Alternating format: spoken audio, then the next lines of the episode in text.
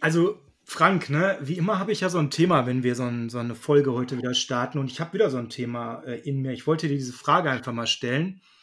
Äh, wie du weißt, höre ich ja jetzt, bin ja auch gehobenen Alters schon seit äh, ja, 25, 30 Jahren Rundfunk, Radio, Fernsehen. Und es gibt für mich so, so ganz markante Sportkommentatoren-Stimmen, die erkenne ich immer sofort wieder, selbst wenn die plötzlich irgendwo anders zu Gast sind und gar nicht über Sport reden. Ähm, kennst du auch so Stimmen? Ja, natürlich, das begleitet einen ja schon das ganze Leben. Du hörst eine Stimme und bist eigentlich zurück, direkt zeitversetzt in deine Kindheit zum Beispiel und kannst da direkt was mit assoziieren. Finde ich ganz toll. Ja, ich finde auch ganz spannendes Thema und wir haben heute auch einen Gast. Vielleicht fragen wir den einfach auch mal, ob ihm das auch so geht. Wie ist denn das bei dir? Kennst du auch solche ganz bekannten Stimmen, die man sofort wiedererkennt? Ja, selbstverständlich. Ich glaube, es geht jedem von uns so. Vor allem, wenn es eine markante Stimme ist, die kennt man natürlich wieder. Ja, dann fangen wir einfach mal mit unserem Talk heute an. Welcome to Deutschland, 49ers Germany. Look. All across the globe, they already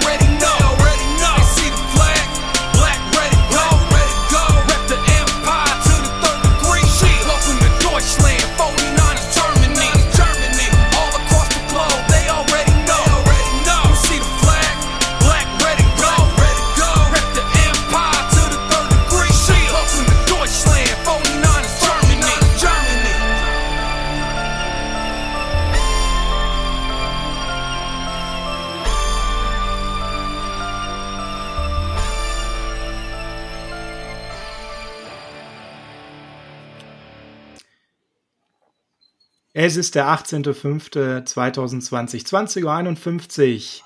Hier ist die neueste Ausgabe des Niners Huddle Germany, dem Podcast der 49ers Germany, dem Fan- und familienfreundlichsten Fanclub im deutschsprachigen Raum. Mein Name ist Sascha Lippe und wie immer an meiner Seite ist der Frank Höhle. Schönen guten Abend zusammen.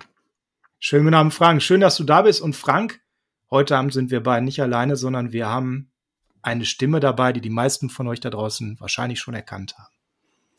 Ja, das gehe ich doch schwer von aus. Zumindest diejenigen, die zumindest auch so in unseren Regionen des Alters sich befinden. Deswegen machen wir das heute mal ein bisschen anders.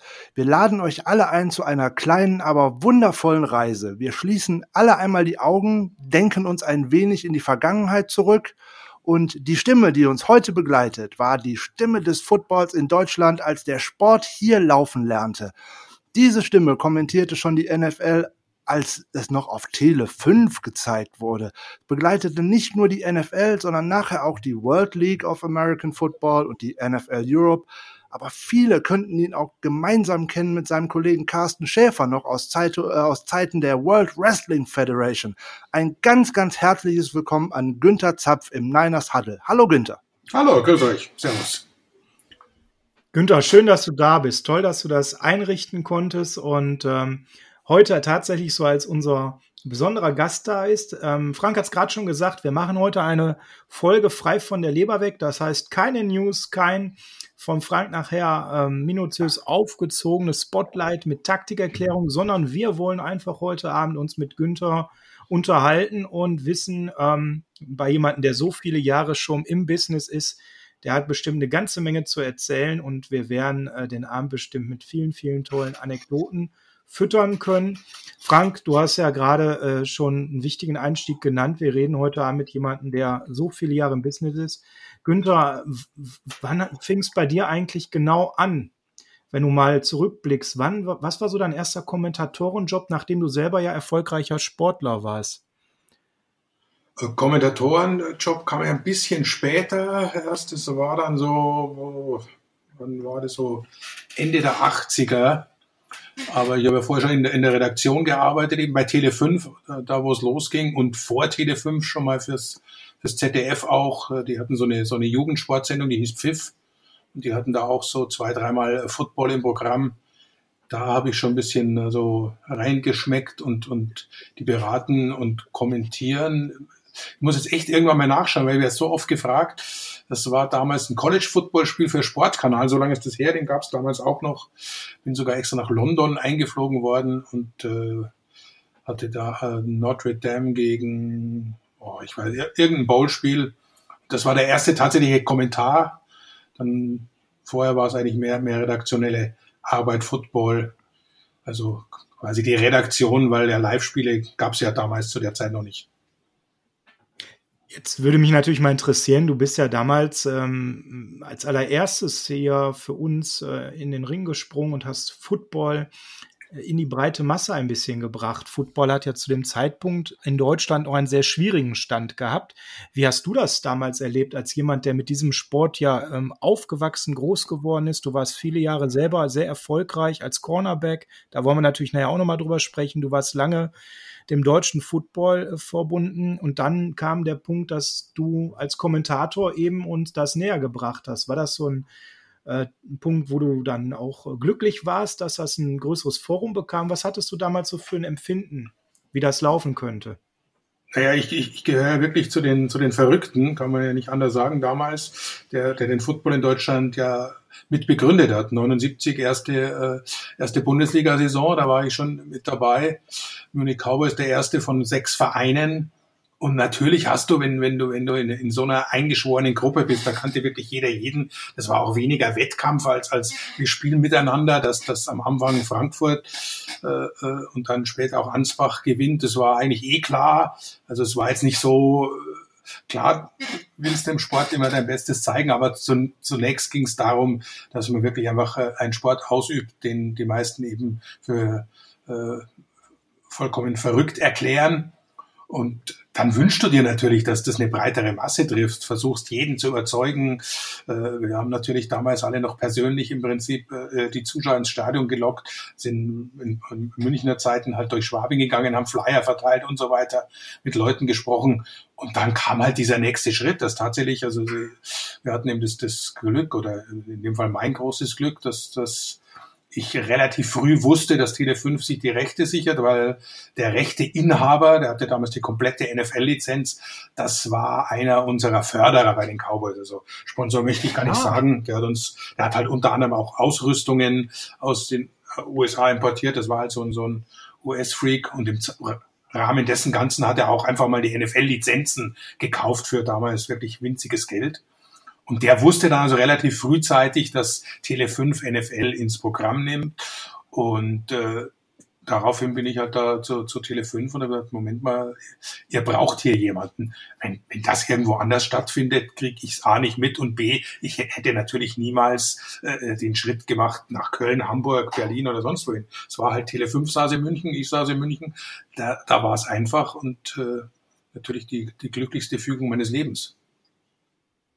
Ja, also auch tatsächlich an der Stelle ein bisschen Glück gehabt, dass das alles so super zusammenpasste, aber dass du eben auch schon so tief drin warst in der Materie als Sportler und was ich ja ganz spannend finde, also ihr seid wirklich dann auch als, als Sportler hingegangen und habt die Werbetrommel selbst dann in eurer Freizeit gerührt, damit äh, die Spiele gut besucht waren? Ja, ich weiß nicht, wie wir das erklären soll. Das ist ja eine Sportart, die gab es ja nicht. Wir waren also wirklich blutigste Amateure. Der Verein hatte so viele Mitglieder, wie wir Spieler waren.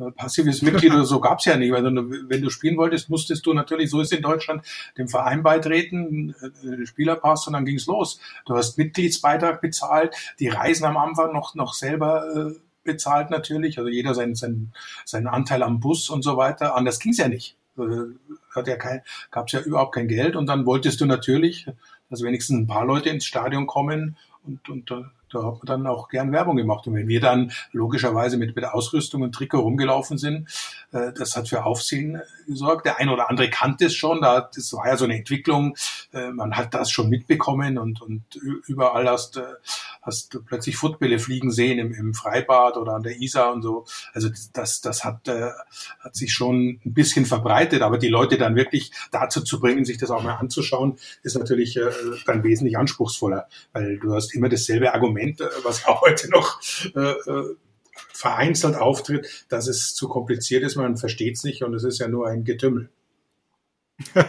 ja, das hört man immer wieder bei denen, die in der Materie noch nicht so drin sind, ne, Frank? Das haben wir auch schon oft gehört. Natürlich gehört ja auch dazu, es kommen immer wieder neue Zuhörer oder in dem Fall neue Zuschauer hinzu. Aber ich kann mir das wirklich genauso vorstellen, wie Günther das gerade geschildert hat. Im Endeffekt ist das fast noch wie jetzt bei einem kleinen Fußball Landes- oder Bezirksligisten, da rührst du auch immer noch hier die Werbetrommel und ne, aber die Sportart ist wenigstens schon bekannt. Aber wenn du dann noch das für eine Sportart machen würdest, die man hier überhaupt nicht kennt, das ist wirklich Pionierarbeit, das finde ich sehr beeindruckend. Ja, was mich mal interessieren würde, ähm, in deinem Lebenslauf, den man so im Internet äh, heraussuchen kann, ich weiß gar nicht, ob das jetzt immer so stimmt. Heute haben wir mal die Chance, das zu hinterfragen. Da steht, dass du eigentlich auch ein ziemlich guter Fußballer warst und äh, dass du da auch wirklich äh, Ambitionen hattest, Fußballprofi zu werden und bist dann aber zum American Football gekommen, was du auch ähm, eben da sehr verfolgt hast. War das wirklich mal so, dass du da vor so einer Entscheidung standst? Fußball ähm, weiter zu betreiben, ernsthaft und vielleicht auch irgendwann Richtung Profi und oder im American Football? Äh, also das, das kann ich ganz klar verneinen. So, so, also ich weiß nicht, wo diese Information herstammt. Also ich war ein, ein äh, guter Fußball, vielleicht überdurchschnittlich. Wir haben damals Bezirksoberliga gespielt, also das ist schon ganz, ganz okay. Da war die Klasseneinteilung noch ein bisschen anders. Das wären also noch zwei Ligen gewesen bis zur Profiliga. Aber das war das höchste der Gefühle und da war ich auch nur, nur 15., 16. Mann so ungefähr. Also ich war nicht in der, in der Stammbesetzung der damaligen Mannschaft. Aber es war schon guter Fußball und das hat mich natürlich wie, wie viele in Deutschland äh, äh, begleitet. Ich war generell an, an allen Sportarten interessiert. Hat es mich auch zum Football getrieben. Ich war teilweise in, in vier Vereinen gleichzeitig Schwimmverein noch, Volleyball habe ich vereinsmäßig gespielt und also wirklich vieles ausprobiert, aber Fußball spielst du natürlich in, in, gerade in Deutschland äh, ständig mit den Kumpels. Aber es war dann tatsächlich so und die Geschichte ist wirklich wahr, die kann ich auch gerne erzählen, dass ich eben über einen Kumpel wieder von der Schule, mit dem ich aber eben auch Fußball gespielt habe in, in, in unserem Verein beim SV Waldperlach, mit dem äh, bin ich dann zum Football gekommen, habe mein erstes Training bestritten äh, beim Football und bin am nächsten Tag zu meinem Verein, habe gesagt, danke, das war's, äh, ich spiele jetzt Football und nie mehr Fußball. Konnte keiner glauben, aber. Oh, da waren die aber nicht nee, begeistert. Das war natürlich, ja, äh, das spinne hier nicht rum und äh, was soll das? Aber es war tatsächlich so. Ich habe äh, natürlich äh, danach noch Fußball gespielt, um Gottes Willen, aber nie mehr vereinsmäßig. Also war das quasi lieber auf den ersten Blick ein American Football Training und es war um dich geschehen? Äh, kann man so sagen. Also ich, ich, ich hab's ja schon, ja. ich bin, bin eben so ein, so ein genereller Sportfreak und, und habe auch immer versucht, alles auszuprobieren, gesurft natürlich und jeden, jeden Scheiß mitgemacht, Handball gespielt im Verein. Und äh, irgendwie war das scheinbar das, was, was mir gefehlt hat. Dann, und irgendwie natürlich, du fühlst dich aber, muss man natürlich schon dazu sagen, das war damals vollkommen neu, sowas gab es ja in Europa überhaupt nicht. So, so eine Art, du ziehst deine Ausrüstung an, einen Helm auf, du fühlst dich anders, muss man ganz ehrlich sagen. Und dann, dann kracht das erste Mal und, und äh, es tut doch nicht weh oder nicht so weh, wie, wie sich vielleicht der ein oder andere vorstellt. Und, und äh, dann natürlich bin ich auch äh, sehr, sehr an Taktiken und solchen Dingen interessiert. Und das hat mir schon, schon sehr gut gefallen. Und war wirklich also ein Training und ja. das, das, das war's. Wie alt warst du, als du die Entscheidung da getroffen hast, nach, nach diesem Probetraining bei den ähm, American ja, leider, leider zu alt, schon fast 22. Also, aber, aber vorher gab es halt keinen kein Football. Ja, ja. Du sagst jetzt, das gab es nicht in Europa. Vielleicht erzählst du mal ganz kurz deine, deine Anfänge. Ähm, also in Deutschland im Prinzip ist das sogar europaweit, kann man sagen, gestartet? Ja, ja, also, äh, wenn ich richtig informiert bin, und das glaube ich ist so, dann waren die Frankfurter Löwen in das allererste Team, die 77 ja schon gegründet wurden. Und äh, aufgrund von ein paar Amerikanern und einem, einem einer treibenden Kraft aus, aus deutschen Landen, die gibt es heute leider auch schon lange ja nicht mehr. Aber da ging es mal los und dann kamen, äh, wie gesagt, immer mehr, so natürlich viele im, im Umfeld auch amerikanischer Kasernen, die es damals noch sehr, sehr viele gab, immer mehr, die, die damit in Berührung kamen. Und äh, dann gab es 79 schon die, die erste Bundesliga-Saison. Äh, klingt toll, aber äh, muss halt oben anfangen. es gab ja nur sechs Mannschaften, aber da haben wir quasi die, die erste Saison gespielt mit äh, Berlin, Bremerhaven, Düsseldorf, Ansbach, Frankfurt und München. Mit den Munich Cowboys, deinem Heimatverein. Ganz genau. Das, da habe ich angefangen, da war ich immer und die gibt es auch heute noch. Die gibt es auch heute noch und sind ja auch ein sehr erfolgreiches Team, muss man dazu sagen. Wer jetzt im deutschen Football da nicht bewandert ist, da werden wir gleich nochmal drauf gucken. Was mich aber jetzt interessieren würde, du warst Cornerback. Ähm, wenn man jetzt da über die Strukturen spricht, so wie du sie schilderst, sechs Vereine, alles war neu. Wie kommt man dann auf die Idee, Cornerback zu spielen? Wie war das organisiert und wie bist du da zu dieser Entscheidung gekommen? Ja gut, wir hatten äh, damals war die Regelung noch so, im ersten Jahr durften äh, fünf Amerikaner auf dem Feld stehen und sechs Nicht-Amerikaner. Da gab es keine Europäer oder so eine Einteilung gab es halt nicht. Äh, ansonsten war alles frei. Das heißt, wir haben trainiert natürlich in den Anfangsjahren auch äh, zum Teil auf amerikanischen Plätzen von, von der, von der McGraw-Kaserne, wie sie in München heißt. Die hatten Sportplätze, unter anderem auch ein Footballfeld, wo die, die Highschool-Mannschaft, die hatten eine eigene Highschool äh, hier in München, wo die gespielt haben. Und waren natürlich viele Soldaten oder Armeeangehörige und Familienangehörige, die, die da mit dabei waren. Unser, unser Coach war Colonel Gett, richtiger Colonel von der Armee. Und die haben im Prinzip äh, äh die Einteilung gemacht. Ich war klein, bin ich immer noch, äh, war ziemlich schnell und konnte aber, das hat sich auch schnell herausgestellt, äh, sehr schlecht fangen. Also, also Receiver war es nicht, dann nehmen wir halt die andere Seite. So, hat sich also, ah, also relativ okay. schnell von, von selbst ergeben, wobei ich äh, dann im weiteren Verlauf meiner Karriere äh, kann ich äh, wirklich behaupten, auf jeder Position im American Football in der Bundesliga eingesetzt war, außer Quarterback. Ja. Also da, äh, Frank, da fällt mir auch spontan ein bei der Beschreibung von Günther gerade schnell, klein und konnte nicht fangen. Da haben wir letztens ja auch noch über den einen oder anderen Prospect, der gerade im Draft war, gesprochen. Ne? Ist ja immer noch ein Phänomen, was es heute sogar. Äh, Aber du spielst jetzt nicht auf Richard Sherman an, oder? Nein, nein, nein, das wollen wir hier natürlich nicht. wir nennen da heute mal keine Namen.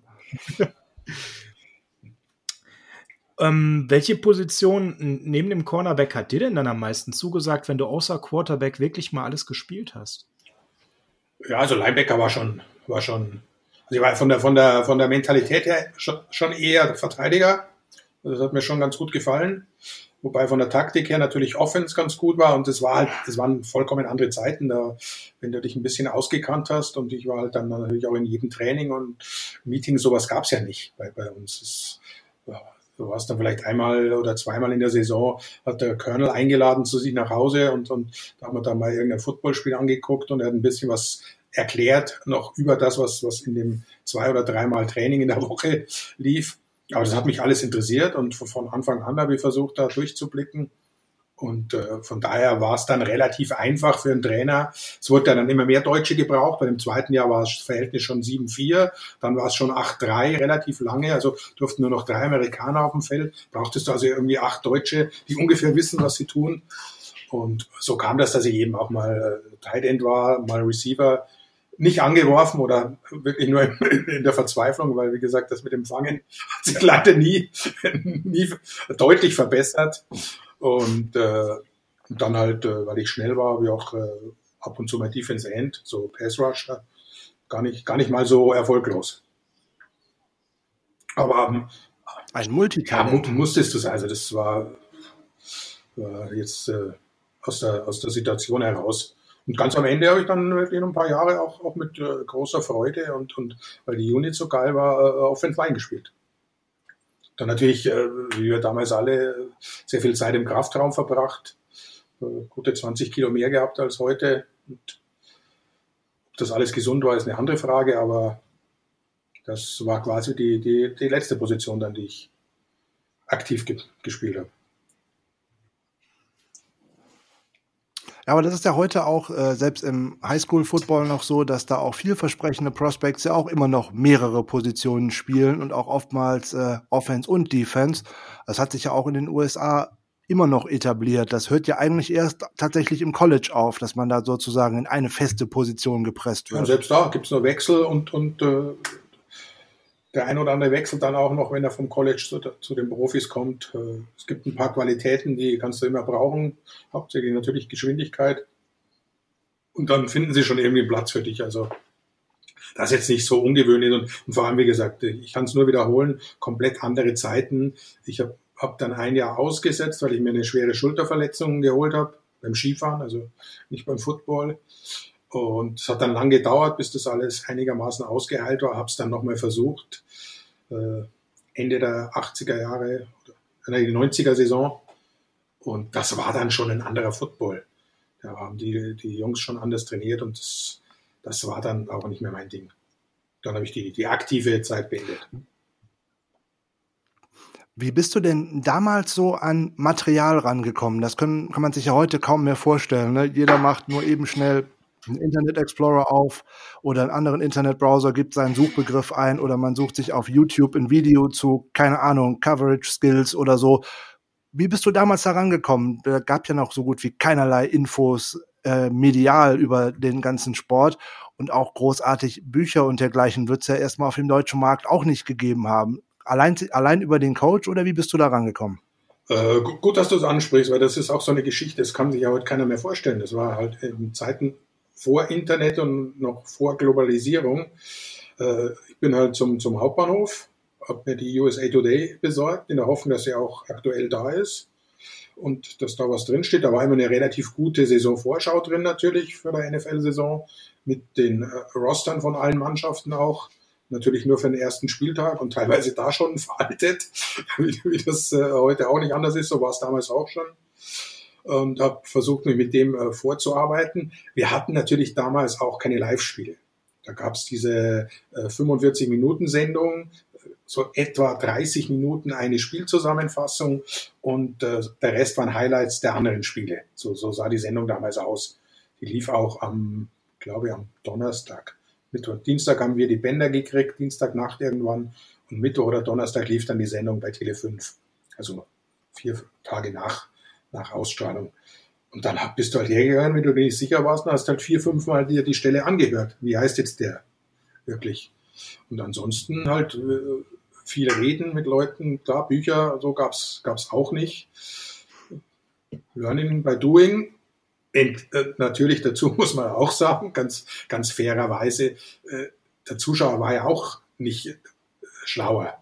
Da gab es ja auch keinen, der um Gott übersetzt hätte da, das ist ja, das ist ja was ganz anderes, sondern äh, ich wusste halt, oder dachte, ich weiß, was, was kommt und das, das sage ich auch so. Und äh, da gab es vielleicht dann einen irgendwo, der, der Amerikaner war da was, der, der der das besser wusste, aber generell haben die Zuschauer äh, mit, äh, mit uns vom Fernsehen mitgelernt und äh, sind mit dem groß geworden. Ja, kann ich nur bestätigen, ging mir nämlich auch so. USA Today oder das ein oder andere Magazin, was es dann gerade vor der Saison mal gab, habe ich mir nämlich damals auch gekauft, immer schön zum Bahnhofskiosk, weil an einem kleinen anderen bekam man das ja irgendwie nicht, auch schon vorbestellt. Die haben mich auch beim ersten Mal, wo ich sowas haben wollte, angeguckt, als ob da ein Außerirdischer steht, so nach dem Motto, was will der denn eigentlich von mir? Aber das wurde ja dann immer besser, insbesondere als die NFL ja auch mal angefangen hat, Spiele außerhalb der Vereinigten Staaten ähm, austragen zu lassen, so dass man ja erstmal in Großbritannien angefangen hat. Ich glaube, es war 86 und dann kam ja ab 90 kamen ja auch dann die ersten Spiele der NFL dann hier nach Deutschland, nämlich nach Berlin in den American Bowl da bist du ja auch mal gewesen. Unter anderem hast du dir mal ein Autogramm von Joe Montana geholt, wenn ich das noch so das, richtig das in Erinnerung habe. Ja. Das bin, bin ja nicht der große Autogrammjäger, muss ich ganz ehrlich sagen. Aber das war schon natürlich äh, damals schon eine, eine, herausragende Persönlichkeit und da hatte ich ja schon das Glück, äh, relativ etabliert zu sein bei TD5. Wir hatten natürlich die entsprechenden äh, Presseakkreditierung, dass ich eben aufs Feld kam vor dem Spiel dann lief der sich warm und es war ja klar, dass der, ich glaube, eine Serie hat er gespielt, wenn überhaupt. Ne, oder ich glaube, er war gar nicht, gar nicht im Einsatz, hat dann noch ein großes Interview im ZDF gegeben. Sehr launig, das werden natürlich alle äh, aufgesogen haben. Das große ZDF interessiert sich für Football. Aber da bin ich hin und habe mir das Autogramm geholt, äh, habe es auch bekommen. Kurz darauf auch noch von Jay Rice. Also ich habe die beide auf dem Programmheft des American Bowl. Und das große Glück für mich, das war ja lange auch Zeit vor den, vor den Handys und so weiter, dass ein befreundeter Fotograf das mitbekommen hat, äh, hat mich abgelichtet. Äh, deshalb habe ich tatsächlich auch ein Foto von dieser, von diesem legendären Zusammentreffen. Ja, war auch für uns ein ganz schönes Spiel als 49ers-Fan, muss man ja auch dazu sagen. Ne? Ähm, 21 zu 7 haben die Niners das damals gewonnen gegen die Bears. Wer sich da nicht dran erinnern sollte oder nicht Zeitzeuge war, sportlichen Wert braucht man nicht diskutieren. Also, Preseason-Spiel Nummer 1. mehr, muss man, glaube ich, nicht sagen. nee, genau. Aber ähm, wir haben gewonnen. Aber ein Riesen-Highlight für alle, die das mal live sehen konnten. Ich war damals nämlich auch live im Berliner Olympiastadion. Das war voll, das war unglaublich. Auch eine Stimmung, die auch mit Fußball damals eigentlich schon nicht zu vergleichen war. Also unfassbar. Und da waren ja tatsächlich auch ein paar, paar sehr bekannte Spieler, nicht nur Montana und Rice, sondern auch Steve Young war ja dabei oder bei Chicago ähm, The Fridge Perry. Also da war ja einiges dabei, was man tatsächlich auch von Rang und Namen ja, schon kannte. An. Also die war ja natürlich äh, über die ganze Woche. Also es waren wirklich, das waren die, die Festtage, weil die haben da ja dann trainiert in Berlin, da vom Stadion. Und es war echt relativ locker, wie die mit den Fans umgegangen sind und vor allem dann auch mit den Medien. Also das, das war für uns schon immer ganz besonders toll. Vor allem haben die dann auch damals schon die, die äh, Record- und Factbooks mitgebracht. Und wenn du schnell genug warst und ich äh, wusste halt, du musst gleich hingehen, dann hast du da noch eins bekommen. Und das hat natürlich dann für Kommentar und Aufbereitung enorm viel mehr geholfen als, als nur eine USA Today. Ja, das kann ich mir vorstellen. Und äh, also ich finde es toll, wenn, wenn du jetzt gerade so schilderst, dass man nah dran war und wirklich auch in Kontakt mit so, äh, ja, teilweise ja schon Legenden, ne? wenn ich jetzt gerade an Montana und Rice denke, komme, das, das ist ja schon toll. Das ist ja nicht selbstverständlich. Und ähm, damals war eben auch schon so, ein, so eine gewisse erste Stimmung da. War das so? Kann man das sagen? So der erste richtige Football? Auf jeden Fall. Das war ja, es ist ähnlich wie jetzt die, die, die, die London Series. Das ist halt ein Zusammentreffen gewesen aller deutschen oder deutschsprachigen Football-Fans. Also kamen ja ein paar Österreicher, die Dänen kamen, ein paar Schweden kamen, für die ist es auch nicht so weit. Alles hat sich dann in Berlin getroffen. Ein buntes äh, Mix, jedes Trikot hast du gesehen und halt wie, wie Football typisch und Fußball untypisch. Alles friedlich, schiedlich. Kurz waren, äh, waren ja auch nur Vorbereitungsspiele. Trotzdem, da gab es keinerlei Missstimmung. Alle feiern zusammen eine, eine Riesenparty. Stark.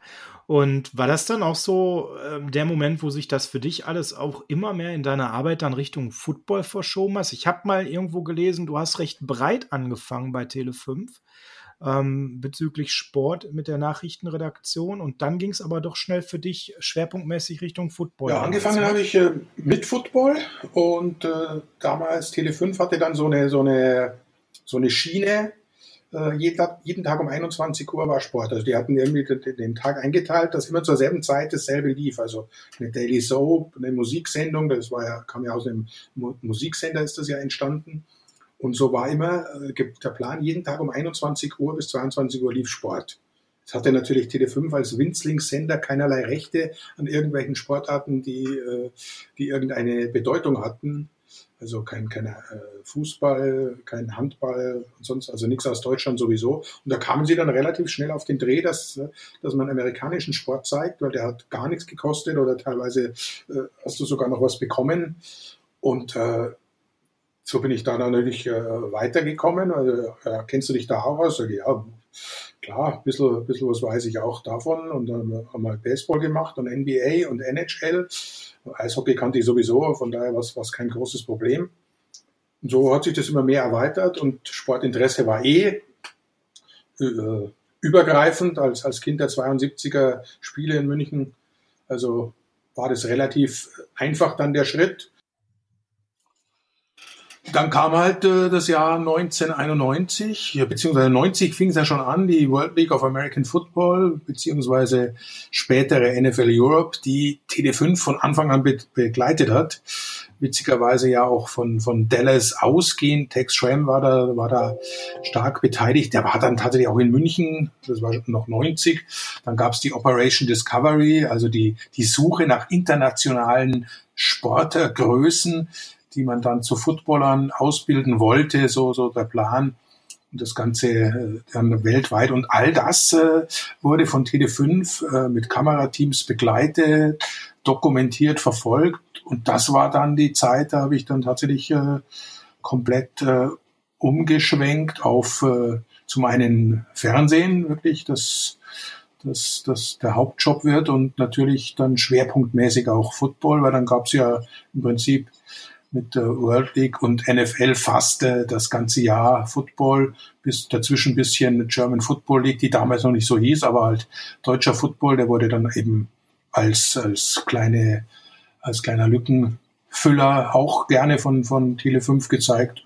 Und da hatte ich dann wirklich genug zu tun und, und mein Chef meinte, nee, das ist dein Ding, mach das. Und ich, er hatte recht und ich habe es nie bereut. Schön. Da sind wir jetzt so zeitlich so 91, 92, meine ich mich so ja, genau. Genau, ne? Also wirklich so dieser Push der World League, dieser Vorläufer für alle, die jetzt nichts mit World League anfangen können, also im weitesten Sinne der Vorläufer der NFL Europe, die ja dann später doch nochmal viel mehr mitbekommen haben.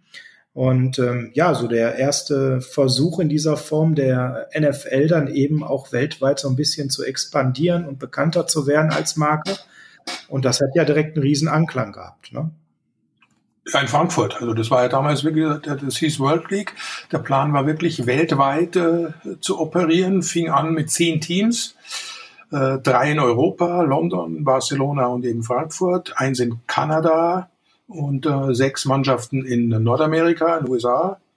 Und der Plan hatte aber schon vorgesehen, dass dann eben irgendwann Asien dazukommt, also entweder Tokio, also Japan, dass man da irgendwie schaut, natürlich immer der Blick nach China, theoretisch auch mal. Und dann äh, in, in noch weiteren Schritten eben auch Ozeanien, irgendwie Australien, Neuseeland, dass man die mit einbezieht, hat sich sehr, sehr schnell herausgestellt, dass das natürlich nie und nimmer finanzierbar ist, weil die, die äh, etwas äh, blauäugige Vorstellung der NFL äh, Verantwortlichen, dass in Europa oder sonst auf der Welt gleiche Summen bezahlt werden für die Fernsehrechte wie in USA für NFL.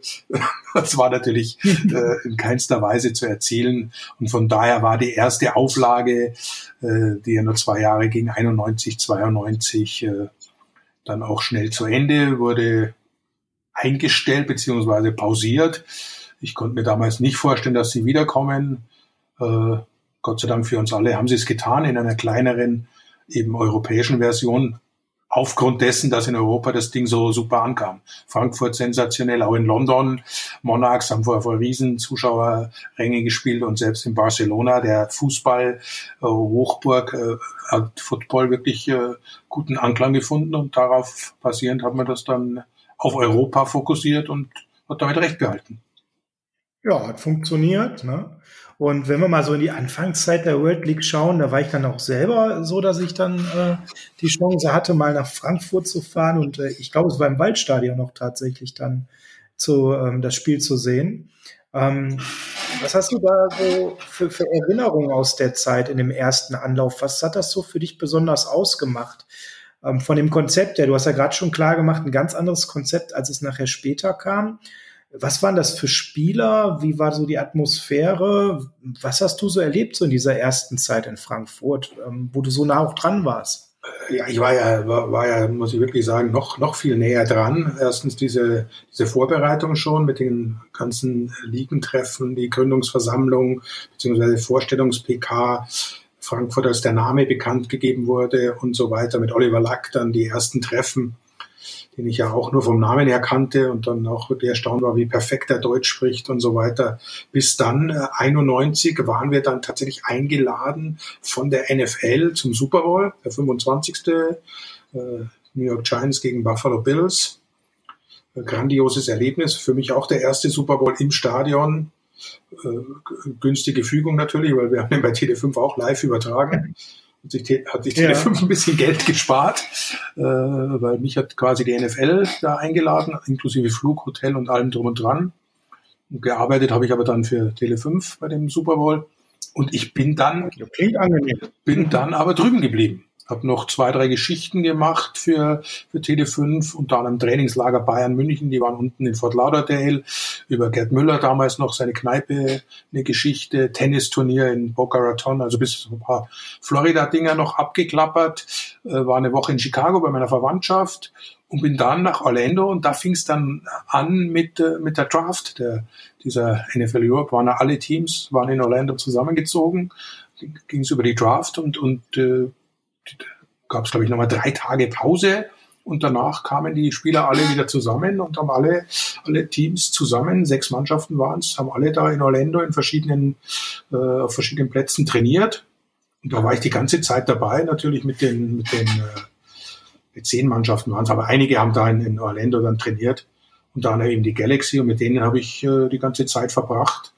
War, wenn man so will, der erste, erste National Coach lange bevor es diese Einrichtung überhaupt gab.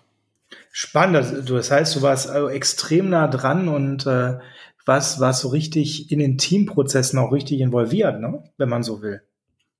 Ja, absolut. Vor allem die, für die war das ja völlig ungewohnt und die haben das auch akzeptiert. Aber bin ich doch Oliver Lack sehr, sehr gut eingeführt worden.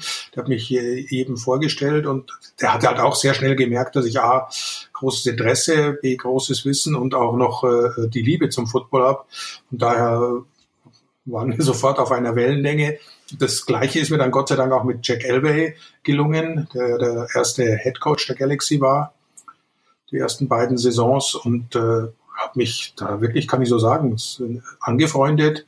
Hat, hat auch Jahrzehnte angedauert, diese Freundschaft. Wann immer ich in Denver war, haben wir uns getroffen oder er war irgendwann äh, in der Nähe, habe also die Super Bowl-Erfolge seines Sohnes dann mit ihm miterlebt und, und gefeiert.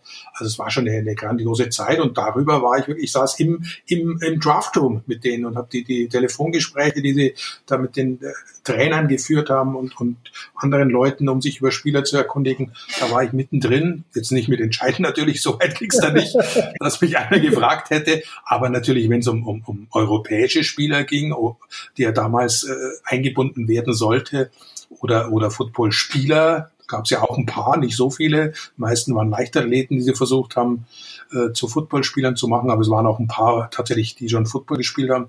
Da haben sie mich tatsächlich dann auch mal gefragt, ob ich, ob ich den kenne und was ich von dem halte und so weiter. Also es war, kann man, kann man äh, sich nicht vorstellen. Geht natürlich auch nur, muss man auch sagen, wenn man relativ unabhängig ist. Denn welche Familie macht es mit, wenn du plötzlich sagst, so, ciao, ich fliege jetzt nach Amerika und in drei Monaten komme ich wieder. Also da, da gehört schon auch äh, die entsprechenden Möglichkeiten dazu. Die hatte ich und die habe ich ausgenutzt und war mit die, die geilste Zeit meines Lebens. Ja, ja, glaube ich gerne. Also das ist ja, äh, finde ich jetzt spannend. Das ist jetzt schon das zweite Mal, dass du sagst, Mensch, irgendwie passte alles zusammen. Ne? Das erste Mal, als du zum American Football gekommen bist und äh, du sagst, das war jetzt so ein Wink des äh, Schicksals, würde ich jetzt, so habe ich das verstanden, interpretieren. Und jetzt diese Phase mit die geilste Zeit deines Lebens. Du warst unabhängig, du hattest die Möglichkeiten Du hast Oliver Lack gerade genannt, ähm, ganz entscheidende Person anscheinend in dieser Phase, der da sich sehr gekümmert hat. Und als was für ein Typ hast du ihn so kennengelernt? Ist ja auch eine ganz spannende Person, was man so liest. Ne?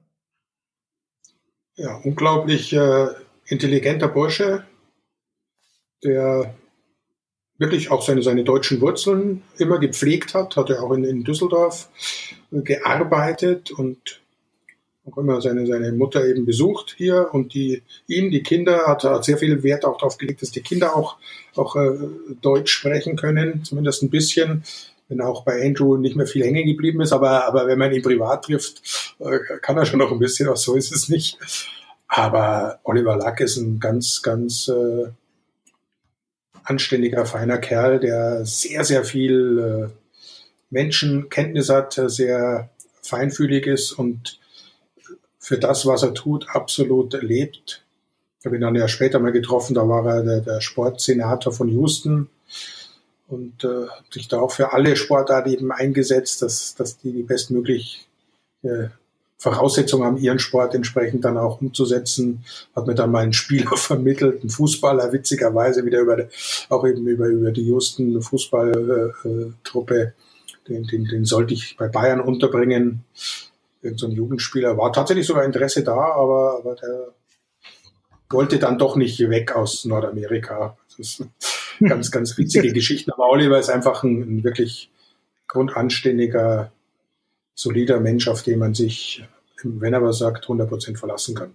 Boah, das ist ja viel wert. Das ist ja sicherlich in dem Business, was ja an sich, äh, so stelle ich es mir jetzt als Laie von außen, wahrscheinlich auch recht hart sein kann, ähm, nicht selbstverständlich, dass jemand so eine Einstellung hat. Ne?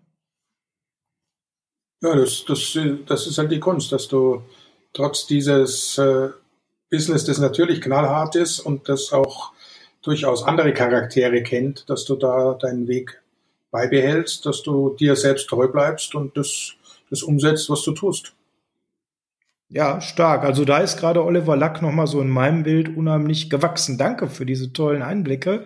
Ähm, dann war ja jetzt die Zeit, ähm, der erste Anlauf war nicht erfolgreich, du hast es beschrieben. Später ging es ja nochmal erfolgreich weiter. Du hast aber beruflich dein Repertoire noch mal ganz entschieden erweitert an der Stelle und bist in einen anderen Bereich gegangen, ähm, wo du dann auch erst für viele äh, die Stimme warst all die Jahre. Wenn wir nämlich mal jetzt den Blick von Football aufs Wrestling mal ganz kurz lenken, dann warst du da ja über viele Jahre die deutsche Stimme im Fernsehen. Wie ist es denn dazu gekommen an der Stelle, wo du ja vorher ganz viel schon gemacht hattest, aber Wrestling noch gar nicht so in deinem Portfolio drin war? Äh, relativ einfach. Äh, ich habe es ja vorhin schon mal erklärt. Tele5 hatte diese, diese 21 äh, Uhr Schiene, die zu großen Teilen mit US-Sport gefüllt war. US-Sport war Günther. Dann kam Wrestling. Ah, Wrestling kommt aus USA, ja, macht Günther. So, so einfach war das. Ich war, äh, kann ich ja durchaus zugeben, an, an, an der Stelle äh, nicht der große Wrestling-Fan. Kannte mich da auch gar nicht so aus. Dachte jetzt, nee, was soll das? Hatte dann aber natürlich, äh, ich war ja nicht alleine und, und äh, Carsten Schäfer war da federführend und der hat das, der, der kannte das aus England schon und von daher bin ich da so, so reingewachsen. Und nachdem TD5 dann in Sport 1 umgewandelt wurde, ging das Wrestling zu RTL 2, weil der Zeiler, der ehemalige Chefredakteur von, der Geschäftsführer, Entschuldigung, von, von Tele5 wurde der neue Geschäftsführer von RTL 2 und der hat das Potenzial von Wrestling erkannt, hat das da mit hingenommen und da war ich dann von Anfang an mit dabei und bin eben, wie gesagt, dadurch nicht die Stimme des Football äh, geworden, sondern auch, äh, das höre ich heute immer, immer noch, wenn ich im Sender auftauche ab und zu, auch mit deiner Stimme bin ich groß geworden. Und die meisten natürlich dann nicht vom Football, das ist halt leider so, sondern vom Wrestling. Weil jeder Junge in Deutschland musste, musste damals Wrestling gucken, sonst wäre er in der Schule äh, der Außenseiter gewesen.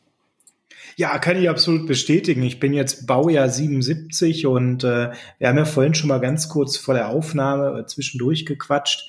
Das, das war auch so meine einer ersten Berührungen Wrestling, ähm, dass da einer morgens kam und sagte, du musst heute unbedingt vorbeikommen.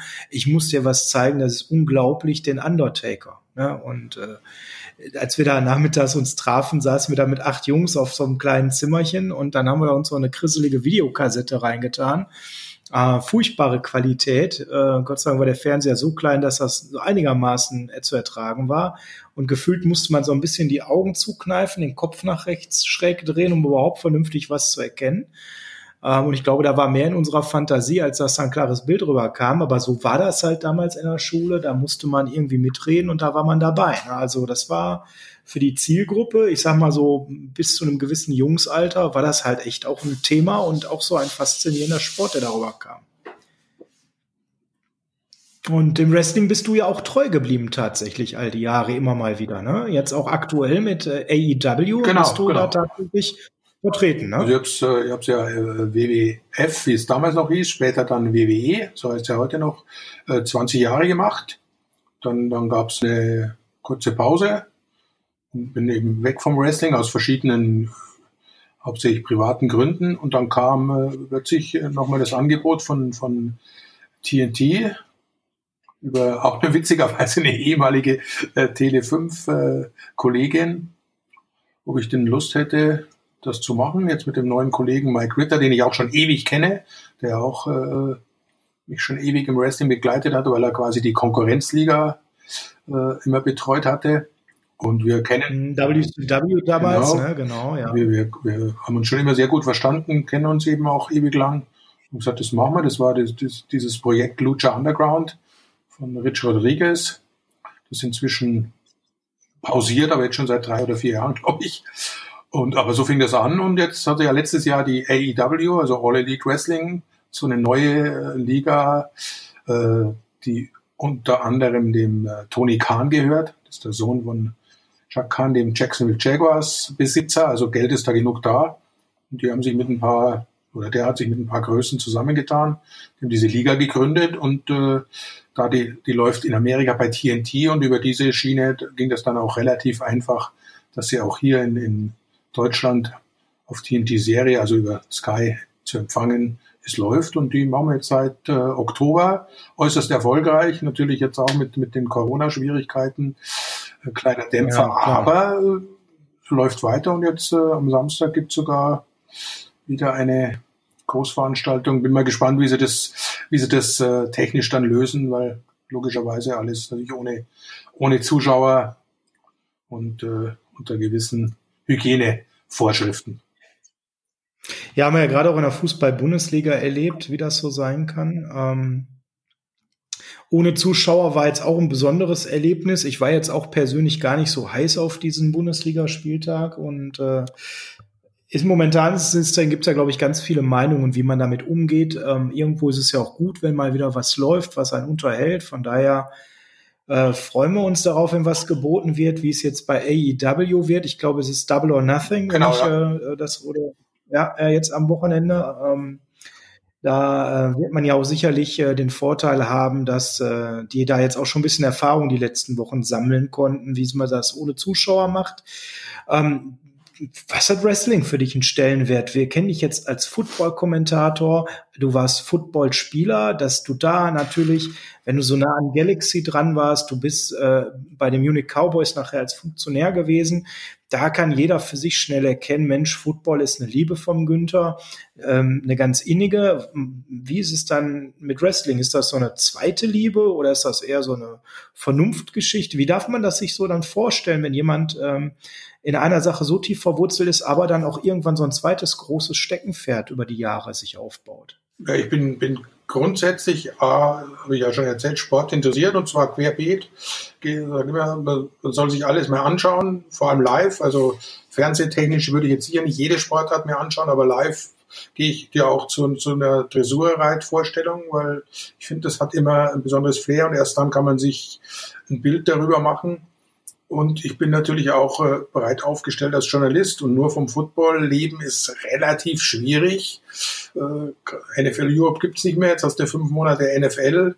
Äh, die Sender zahlen nicht mehr so wie früher. Es gibt deutlich mehr Konkurrenz. Also ist es schon ganz gut, wenn du noch ein oder zwei andere Sportarten oder, oder Event ähm, Veranstaltungen hast, die du betreuen kannst. Von daher ist das zum einen rein, rein wirtschaftlich, beruflich natürlich äh, ein, stetiges Interesse geblieben. Und dann sind diese Jungs natürlich äh, bei allem, was so ihnen sonst äh, nachgesagt wird, schon enorm sportlich unterwegs. Also die sportliche Leistung, die ein Wrestler abliefert, das, da können sich äh, viele andere eine Scheibe abschneiden. Äh, teilweise natürlich geht's über normalen, gesunden Sport hinaus. Aber die sind ja teilweise 300 Tage im, Jahr sind die aktiv. Äh, da gibt's ja nicht so einmal in der Woche Spieltag, sondern da ist ständig irgendwas. Und man muss ja ganz klar sagen, für uns Deutsche wirkt das vielleicht im ersten Moment komisch, um das Thema jetzt nochmal so zum Abschluss in einem Football-Podcast zu bringen. In Amerika hat das Historie, dass diese beiden Sportarten gar nicht so weit auseinander sind. Viele Wrestling-Superstars waren vorher Footballer, wenn man jetzt mal an Dwayne Johnson denkt, an Bill Goldberg. Also die absolute Arige im Wrestling, vielfache Champions haben alle Football-Hintergründe. Also es kommt ja recht oft vor. Und ähm, in Amerika ist es ja durchaus üblich, dass diese beiden Sportarten von einem und demselben Fan auch konsumiert werden. Ja, also grundsätzlich die Einstellung in Amerika ist natürlich eine andere, aber, aber das heißt ja auch in Amerika Pro Wrestling im Gegensatz zu Wrestling, also Ringen und Profi-Ringen, um es zu übersetzen. Also die beste Voraussetzung ist eben, wenn du am College Ringer warst oder, oder Footballer, das, die bringen im Prinzip alles mit, was du brauchst, auch die, die richtige Einstellung und oft den entsprechenden Körper natürlich. Und es geht in beide Richtungen. Also manche sagen, okay, der hat es als Footballer nicht geschafft. The Rock, der am, am College wirklich äh, äh, extrem gut war, aber es hat halt dann doch nicht gereicht zum, zum äh, Profi. Dann gab es ein paar, so Brian Pillman, die waren Borderline, die waren so zwei, drei Jahre NFL, okay, aber, aber dann äh, war doch klar, dass du im, im Wrestling bessere Chancen hast und mehr Geld verdienen kannst und sicherer vor allem, weil da wirft dich halt eine Verletzung nicht gleich um, da findet man dann irgendwelche Wege. Und dann natürlich gibt es sehr, sehr viele, die nach der aktiven NFL-Karriere dann und das sehr, sehr gerne noch äh, eine, eine Wrestling-Karriere anhängen oder mal zwischendrin, wie Gronkowski, momentan glaube ich immer noch Champion und, weiß nicht, weiß nicht, ja, ob, er, weiß nicht ob er mit dem Gürtel ja. aufläuft, wenn er dann für, für Tampa aufs Feld geht, aber äh, das, das ist eine ganz normale Geschichte und ich war ja selbst dabei, WrestleMania 11, als, als, als die, die NFL-Profis in äh, sich mit, mit den Wrestlern gebettelt haben, zu fünf, fünf gegen fünf, glaube ich, wenn ich, wenn ich mich richtig erinnere, mit LT an der Spitze, also äh, äh, Lawrence Taylor. Dann, dann, ja, ja. Auch eine Legende im Football, muss man ja sagen. Das war ja nicht irgendein äh, Veteran, der mal das eine oder andere gespielt hat. LT ja einer der Größen des Football-Sports, für den das ein ganz normaler Schritt war, woanders auf eine Entertainment-Bühne zu gehen und dort einfach nochmal eine zweite Karriere zu haben. Ne? Also, ganz spannend. Wenn wir nochmal auf die NFL Europe gucken, du hast jetzt so erzählt, wie nah du dran warst in der ersten Zeit, dann kam ja der Restart, da waren wir ja vorhin auch mal.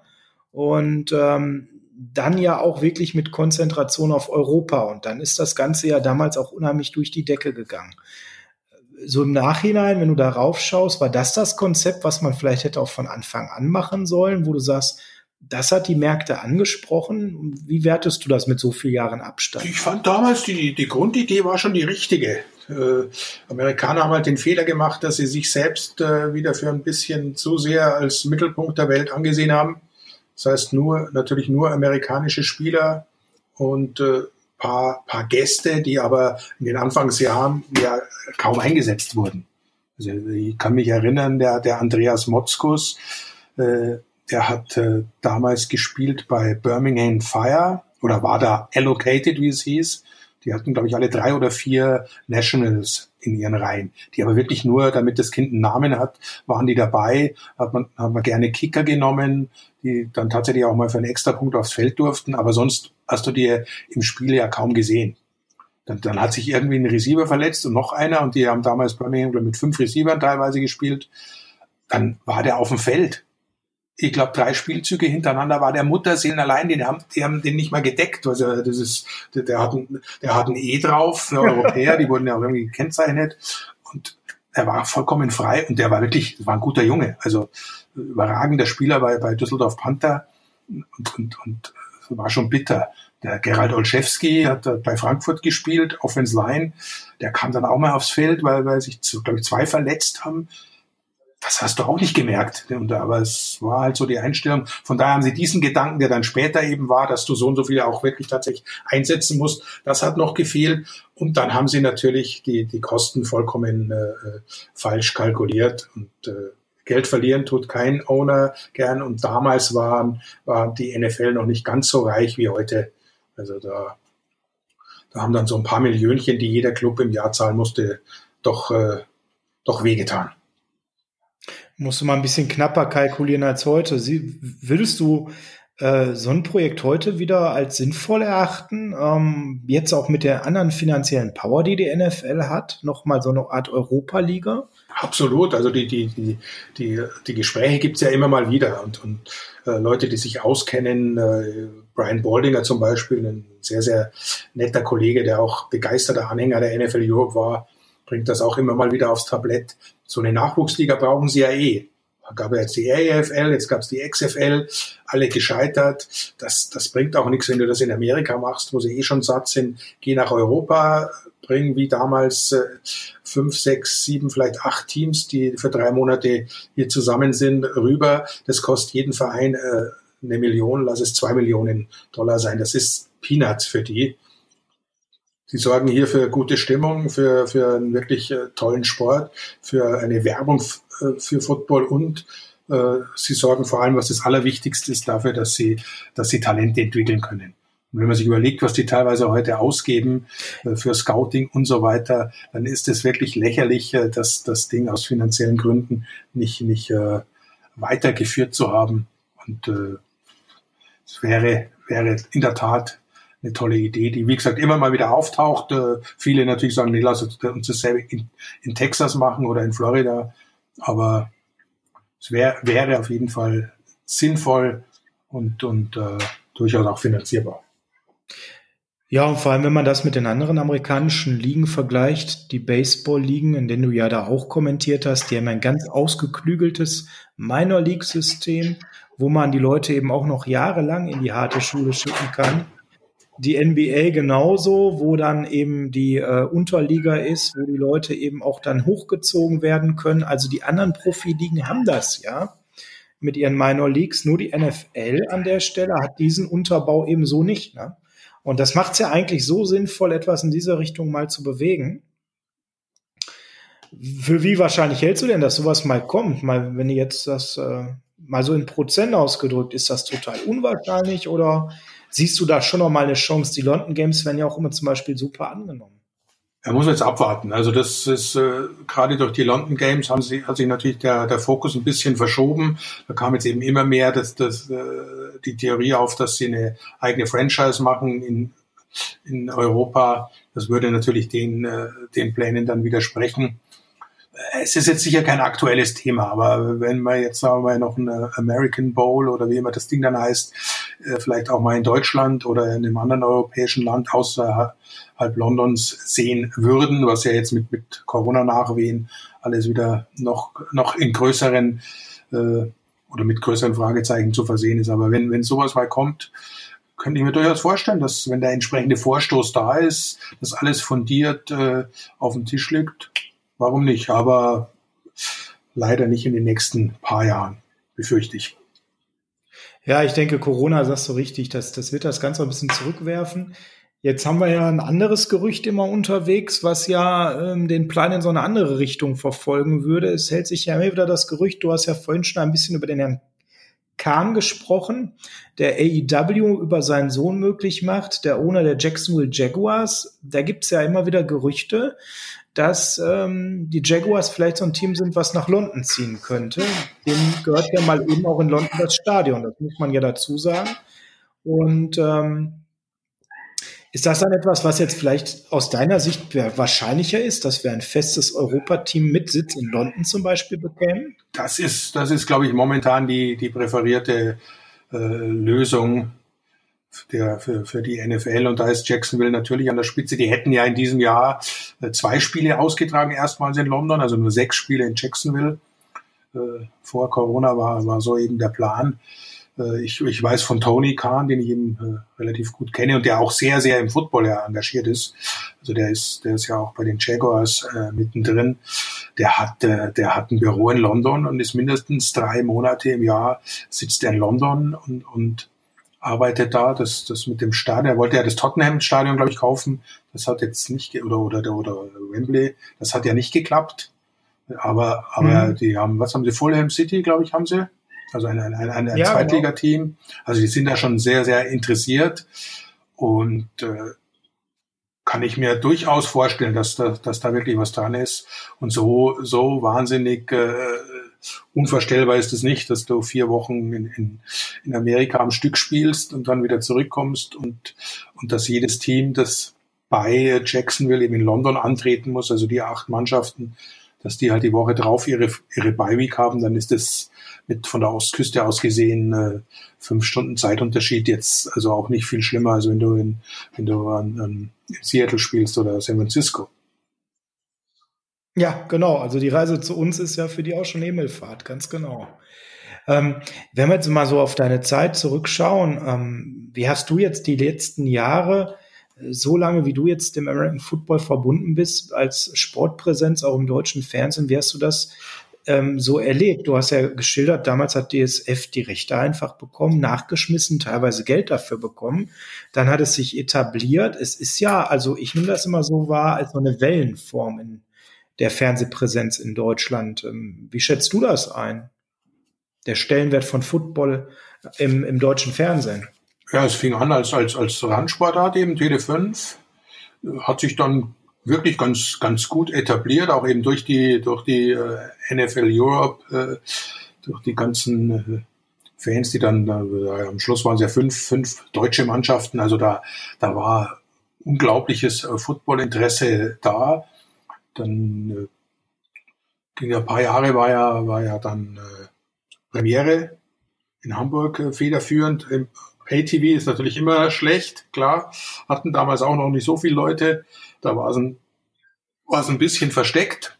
Kam dann äh, über die Kirchgruppe, Sport 1, Sat 1 und so weiter wieder, wieder mehr ins Free TV. und hat da wirklich einen, einen totalen Boom erlebt, eben zusammen mit, mit NFL Europe und NFL und den Magazinen, was es alles gab auf Sat 1, äh, jeden Dienstag ein Magazin. Und dann hat die NFL eben auch entschieden, der, der Super Bowl muss im Free TV laufen, egal wo sie sind, haben den dann entsprechend auch vergeben. Das hat dann wieder so einen kleinen Knick gegeben, hat sich dann plötzlich die ARD eingeklinkt und äh, aber haben halt nur den Super Bowl gemacht. Entsprechend äh, sah es auch aus. Äh, und dann haben die anderen Sender gesagt, warum sollen wir die Vorarbeit machen und, und riesen Hype aufbauen und die kriegen dann den Super Bowl. Also es war, war auch äh, eine, eine schwierige Zeit. Und hm. Kann man ja auch verstehen ja, irgendwo, ne? Weil äh, bitter war natürlich auch die, die, der Wechsel damals zu, zu ESPN America, beziehungsweise dem Vorläufer NSAN, North American Sports Network das war, da war Football im Prinzip völlig weg. Da, da musstest du schon voll Freak sein, um, um dir da irgendwie dieses Pay-Angebot zu holen, dass du weiter Football schauen konntest in einer äh, wirklich schwachen Qualität und, und äh, auch mit einer un, unsäglichen Werbung.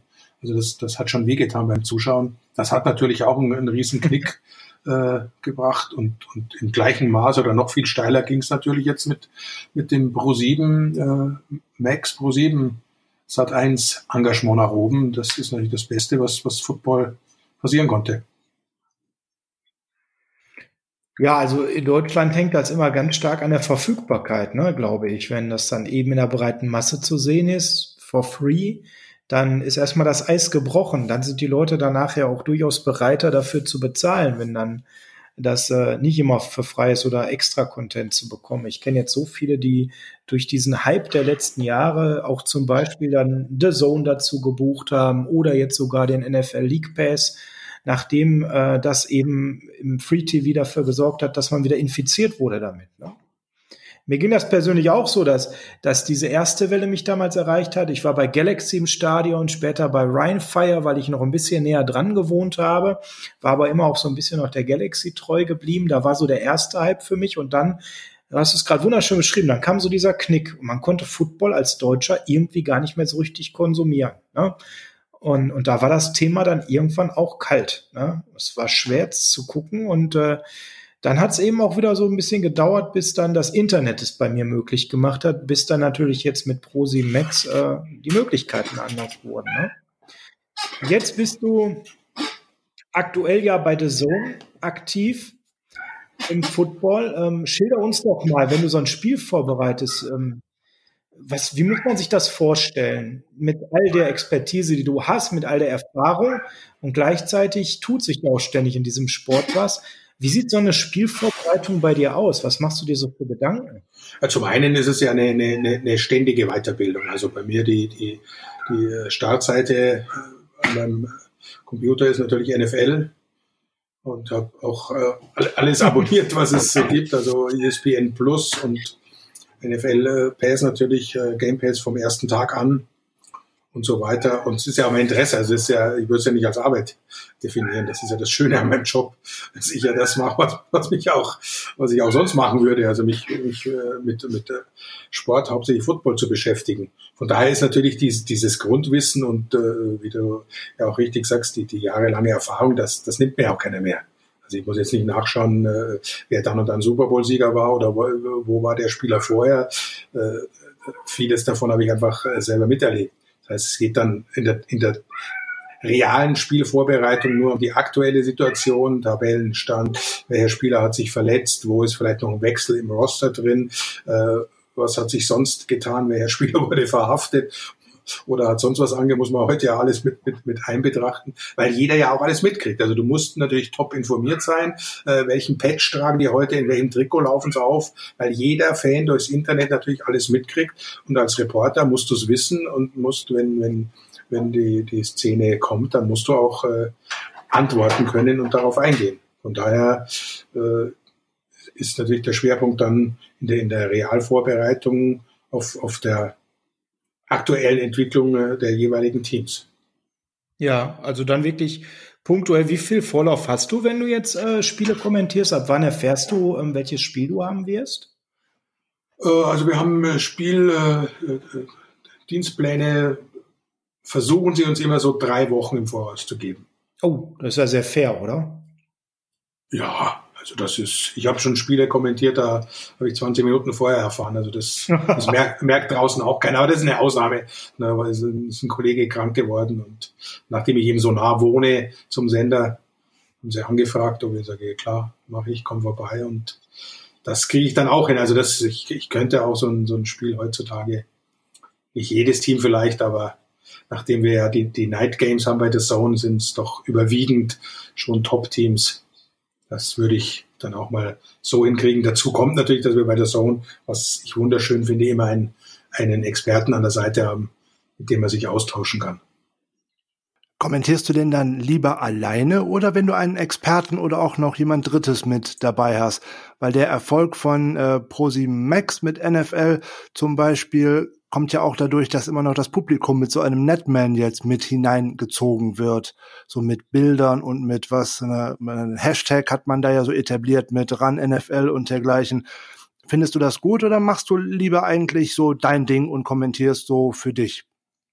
Nee, also ich habe ich hab früher schon immer gesagt, äh, warum machen wir das nicht zu zweit? Das war lang halt aus, aus finanziellen Gründen und weil das in Deutschland irgendwie nicht so angenommen wird. Weiß nicht warum, war das nicht möglich. Wird ja heute noch fast jede Sportart, die kommentieren sich da allein äh, ab ich, ich kann es dir nicht erklären, woher es kommt, weil in, in allen anderen Ländern, auch in Europa, äh, kommentiert fast äh, jeder Sender jede Sportereignis zu zweit. Und ich habe schon immer gesagt, und äh, zu zweit äh, macht es auch für den Zuhörer deutlich mehr Spaß. Du kannst dich austauschen, man, man, man wirft sich gegenseitig die Bälle zu oder spielt sich zu und, und, und, und kommt auf andere Themen, als wenn du wirklich nur das schilderst, was da ist. Habe ich lang gemacht, klar, geht auch, hat auch seinen Reiz muss, muss dann auf keiner achten, aber viel, viel, viel schöner ist zu zweit. Und, und Pro7 hat halt einen, einen genialen Kniff gefunden, diese sehr vielen Werbungen, die du in Deutschland ja nicht, nicht belegen kannst und darfst, äh, auf sinnvolle Art und Weise nicht nur zu füllen, sondern zu nutzen, äh, die, die Zuschauer noch näher an sich ranzubinden. Das versuchen alle, wir natürlich auch. Wir sind alle angehalten, Twitter äh, zu bedienen. Auch während der Spiele natürlich binden wir Twitter mit ein das ist super, das ist die neue Zeit und, und, und es ist natürlich schön, wenn du da in deiner, in deiner Kabine sitzt und mitbekommst, da sind draußen welche, die tatsächlich zuschauen, zuhören und, und interessiert sind. Vollkommen richtig. Das macht auch deutlich mehr Spaß, wenn noch ähm, Zuschauer mit eingebunden werden. Auf der anderen Seite, ich kenne das noch von ganz vor um, den Anfang von den Football-Übertragungen, wo es dann noch beim Pay-TV lief. Da wurden immer irgendwelche Highlight-Tapes und dergleichen eingespielt, immer mit einer Musik, die auch nicht zwangsweise dazu passte. Das war schon deutlich merkwürdiger. Auf der anderen Seite bleibt da oftmals auch so die journalistische und analytische Tiefe, die vermisst man dann. So Pro7 Max ähm, versucht eigentlich so mehr das breite Publikum zu locken und weiterhin ähm, an das Spiel heranzuführen. Aber es wird nicht viel erklärt und großartige Analyse findet da auch nicht statt. Also zumindest aus meiner Sicht. Würdest du dir das mehr wünschen, dass da auch ähm, dem breiten Publikum mehr an, an Taktik beigebracht wird? Um Gottes Willen. Dann schaut ja keiner mehr bei uns. Nein, Spaß. Hast du recht. Nee, also, also, Spaß beiseite. Das ist, ist doch genau der Ansatz, den Sie haben, Football näher zu bringen, denen, die noch nicht, äh, entweder noch, sich noch gar nicht damit beschäftigt haben oder nicht so tief drinstecken einfach das Interesse wecken und zu zeigen, was für ein geiler Sport das ist. Wer, wer mehr will, versucht dann eh schon über Game Pass oder hoffentlich über der Zone bisschen äh, taktischer geschult zu werden. Und das, das ist doch genau die, die, die Geschichte. Es ist, es ist ja ähnlich wie, wie äh, kommen wir wieder zurück aufs Wrestling. Die normalen Sendungen äh, jede Woche, die laufen im Free TV und dann hast du halt äh, deine Großveranstaltungen, die laufen im Pay-TV, weil du führst im Free-TV die Leute ran und dann sag, jetzt gibt's das Highlight oder jetzt gibt's was Besonderes, da musst du halt dann dafür bezahlen.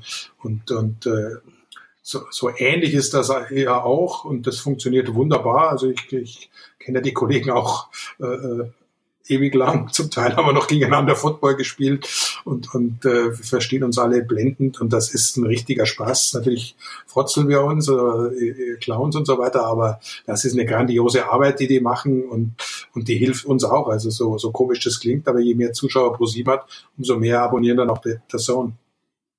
Ja, absolut. Und The Zone ist ja auch was, was immer noch frisches, Neues. Klar gibt's das jetzt schon eine gewisse Zeit, aber alleine, ich bin ja The Zone-Kunde seit äh, dem ersten Monat, was sich seitdem getan hat in den wenigen Jahren, wie viel mehr Formate dazugekommen sind und wie viel stabiler alles läuft, das ist ja auch etwas, was immer noch unheimlich in der Entwicklung ist in meiner Wahrnehmung. Ne? Ja, das, wo es hinführt, ja, ist, glaube ich, immer noch nicht abzusehen. Also das ist schon, schon eine schöne Geschichte. Dann haben wir auch die ganzen Features und so weiter. Also da, da, da wird schon, schon noch einiges kommen und, und Football ist ja bei der Zone auch mit einem sehr, sehr hohen Stellenwert versehen. Ja, kann man definitiv sagen. Jetzt ähm, bist du ja jemand, der Football wirklich lebt. Und äh, in Deutschland warst du ja immer sehr nah an den Unique Cowboys. Gibt es jetzt einen Verein in Amerika, wo du sagst, dem drückst du besonders die Daumen? Ähm, und warum sind es nicht die 49ers? Gute Frage. Äh, ja, früher war es immer verpönt, hast du natürlich nie, äh, nie rausgelassen, wo dein Herz schlägt, weil du musst ja unparteiisch sein. Aber inzwischen in, in diesen modernen Zeiten kannst du das eh nicht mehr geheim halten und äh, ich gehe da auch ganz offen damit um. Nee, ich bin absoluter Dallas Cowboy-Fan. Da, da gibt's äh, von Anfang an, seit ich sie zum ersten Mal gesehen habe im Super Bowl gegen die Pittsburgh Steelers, also in den 70er Jahren, so lange könnt ihr gar nicht zurückdenken, äh, 76, haben zwar verloren, aber mir haben sie irgendwie besser gefallen oder vielleicht, die, weil man dann eher für einen Underdog ist. Das, das war mein Team und das ist es heute noch. Ich leide jetzt seit über 20 Jahren und werde befürchte ich auch noch weiter leiden. Obwohl, äh, der Draft war ja wirklich spitzenmäßig. Da hat der äh, Jerry aus seiner Jagd. Ne? Du, der, du, der, der Draft war, war die letzten Jahre sehr gut. Die hatten, wenn, wenn du allein an, an das Elliott, Dak Prescott in der vierten Runde, an, an Jalen Smith, äh, äh Van der Esch, also an der Draft liegt's nicht. Die haben, haben wirklich eine gute Scouting-Abteilung. Es lag die mhm. letzten Jahre meiner Ansicht nach am Head Coach, habe ich auch oft genug gesagt. Und äh, über allem steht halt der Owner, der, äh, der verhindert, dass du wirklich ein, ein, ein komplett siegreiches Team zusammenbaust. Und das, das bricht ja gerade wieder auseinander. Jetzt, jetzt haben, haben ein paar Superstars ihre Mega-Verträge, liefern dagegen aber nicht ab, haben nur ihr Geld und, und der nächste sitzt schon auf der Bank und wartet nur, dass er noch mehr Geld kriegt und hat bis heute meiner Ansicht nach nicht bewiesen, Dak Prescott, dass er, dass er es wert ist, der teuerst bezahlte Footballspieler in der Liga zu sein. Nein, also ich, da, da sind wir, glaube ich, uns alle einig. Oder Frank, wie siehst du das? Aber, aber Jerry Jones wird ihn so bezahlen. Ja, welche große Wahl hat er jetzt auch, als ihn zu bezahlen? Ja, ich meine, ich glaube, es war ein Fehler. Jetzt, jetzt, jetzt hat er Andy Dalton, ja. also hätte er theoretisch schon.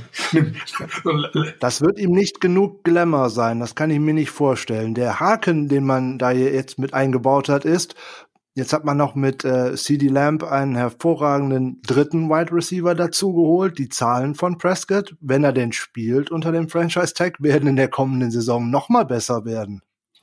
Ja, ist auch von auszugehen, ne? Und äh, man hat ja eine Benchmark geliefert, indem man äh, Siki den, den Riesenvertrag gegeben hat. Da war genau. ja dann doch äh, ziemlich klar, was äh, für Duck dabei herumspringen kann bei einer Verlängerung. Ne? Und, und, und dass man erpressbar ist halt auch. Und das, das ist das ist äh, schade, und aber das war schon immer so, ist ja bei Des Bryant schon so gewesen und gibt andere Beispiele. Von daher ist es äh, bitter, aber es ist so und, damit müssen wir alle leben. Da, wir lieben den Sport und ihr habt ja auch als 49ers lange äh, leiden müssen nach den großartigen Zeiten, die ich live miterlebt habe. Ich bin wahrscheinlich der Einzige unter uns, der 81 The Catch tatsächlich live gesehen hat. Äh, weil wir damals eben schon mit unseren amerikanischen Mitspielern im Rod and Gun Club in, in München die Live-Übertragung uns angeschaut haben. Und das war, äh, werde nie vergessen. Ich damals natürlich, wie gesagt, auch schon jahrelang Cowboys-Fan und alles war relativ ruhig und das Spiel lief dahin, natürlich die normalen Stimmungen. Und dann kommt dieser Catch und ich glaube, dass von den gefühlt 200, die da in dieser Kneipe Football haben, 199 aufgesprungen sind und gejubelt haben. Plötzlich waren alle vor den Niners oder haben sich geoutet und ich bin natürlich äh, zusammengebrochen, weil ich nicht, ja. glaub, nicht glauben konnte. Aber, aber ich ja. habe, um, um, um das nochmal zu sagen, also es ist, ist uh, Dallas ist mein Team, aber ich war schon immer ein, ein, uh, ein äh, 49er Freund. Also das ist schon ein Team, das ich immer beobachtet habe, das mir sehr am Herzen liegt. A, von der, von der Ausrichtung her, vom gesamten Auftreten und natürlich äh, A, Joe Montana und, und äh, mein absolutes Vorbild als Spieler und, und, und Footballer und später durchaus auch als Mensch, äh, Ronny Lott war. Ah, stark. Ja, das ist ja ganz spannend, weil als Cowboys-Fan ist man ja eigentlich normalerweise nicht so äh, positiv auf die. Ne? Das ist ja hat, ne? Ja, ja, ja, das ist, wie gesagt, der, der Catch hat, hat schon viel, viel kaputt gemacht, aber ja, wir haben es ja dann 95, äh, 92 wieder umgedreht, also äh, es, es, es wird alles, die Geschichte wiederholt sich und irgendwann gibt es vielleicht auch mal wieder ein Championship-Game vor den Niners Cowboys vielleicht in der nächsten Saison gute Fäden gehören ja auch dazu. Das ist ja für ein bisschen das Salz in der Suppe beim Sport, ne? Dass äh, diese Rivalitäten äh, äh, eben das nochmal auf ein anderes Level hieven. Wenn du jetzt mal so auf die 49ers blickst mit deiner Expertise, wie findest du die denn gerade so in der Entwicklung nach der letzten Saison, was sie jetzt gerade so machen? Gefällt dir das? Siehst du eher so eine Regression, dass es wieder ein bisschen runtergehen wird? Was ist so dein Gefühl, was die 49ers-Fans, die jetzt da draußen diese Folge dann anhören werden in den nächsten Tagen, was uns alle so erwarten wird? Zum einen großartiger Coach, großartiger GM, äh, den ich auch als, als Spieler absolut bewundert habe. Äh, richtige Idee, alles neu aufbauen und äh, versuchen, wieder eine eigene Benchmark zu setzen, eine eigene Art der, der Offensivgestaltung und äh, Vertrauen auf Defense, was, was bei all dem Joe Montana, äh, äh Jerry Rice Hype ja vergessen wird, wie grandios die Defenses äh, der 49ers in den, in den 80er und 90er Jahren waren. Das, das äh, muss man sich mal vielleicht selbst als 49ers-Fan nochmal vor Augen führen, anschauen. Die wussten schon, wo, wo der Grundstein einer erfolgreichen Mannschaft zu legen ist. Da gehen sie wieder hin. Ich mache mir ein bisschen Sorgen, kann ich ja als Unbeteiligter sagen, weil halt nach einer Super Bowl-Niederlage ist es immer, immer schwer, in die nächste Saison zu gehen. Ansonsten sind die Voraussetzungen natürlich grandios. Sie haben kaum was verloren. Ich glaube, 17 der 22 Starter kommen, kommen zurück. Sie haben äh, Staley äh, mehr als kompensiert, würde ich mal sagen. Also äh, eine der wichtigsten Positionen im, im Football, äh, linker Tackle, da müssen sie auch erstmal keine Sorgen machen. Also da, da, da ist schon, ist schon viel richtig. Bin natürlich, ich glaube, da, da bin ich mit vielen 49ers-Fans einig und ich, ich saß ja im Stadion und habe es live gesehen. Bisschen enttäuscht, dass Jimmy G halt am Ende nicht den Tom Brady gemacht hat und also die Chance hat, das Ding nach vorne tragen und das, das Spiel gewinnt. Das ist der große Unterschied. Und da ist die Frage, wie groß ist der Knacks oder war das ein Ausrutscher? Denn vorher war ja doch eher einer, der alles wegsteckt. Äh, was hat er in der Preseason? Das eine erste Spiel, glaube ich, vier Interceptions oder so. Äh, und, und, ja, und dann äh, aber eine grandiose Saison gespielt. Also das muss man abwarten. Von daher bin ich jetzt nicht sicher nicht so äh, euphorisch wie der ein oder andere vor den Niners-Fans es durchaus auch zu Recht sein kann. Draft lief äh, okay. Ich glaube, der zweite Erstrunden-Pick ist meiner Ansicht nach zu teuer bezahlt, aber aber der erste ist natürlich eine wunderbare äh, Geschichte, da Kindklau sich zu holen für, für DeForest Buckner quasi eins zu eins ersetzt. In der Idee, wie sich am Spielfeld aus, äh, aus es da aussieht, das muss man abwarten. Aber die Idee ist da und du sparst dir halt jede Menge Kohle, die du woanders einsetzen kannst. Also das sieht, sieht auf dem Papier alles sehr, sehr gut aus und ich erwarte die 49ers schon in den nächsten Jahren regelmäßig in den Playoffs. Das hören wir gern, das hoffen wir natürlich auch.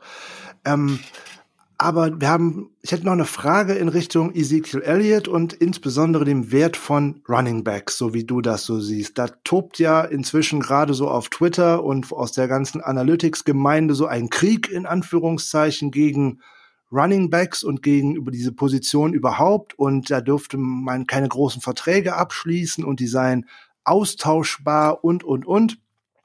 Ähm, die, da wird aus meiner Sicht immer so ein bisschen ähm, übersehen, dass ohne ein funktionierendes Running Game auch das Passing Game, was ja in der heutigen NFL eine deutlich größere Rolle spielt, eigentlich auch gar nicht so zum Tragen kommt. Äh, wie siehst du das? Also hättest du als Owner der Cowboys, also das wäre ja schon mal ein schöner Job eigentlich. Hättest du eher mit Prescott verlängert und erstmal Elliott auf die lange Bank geschoben?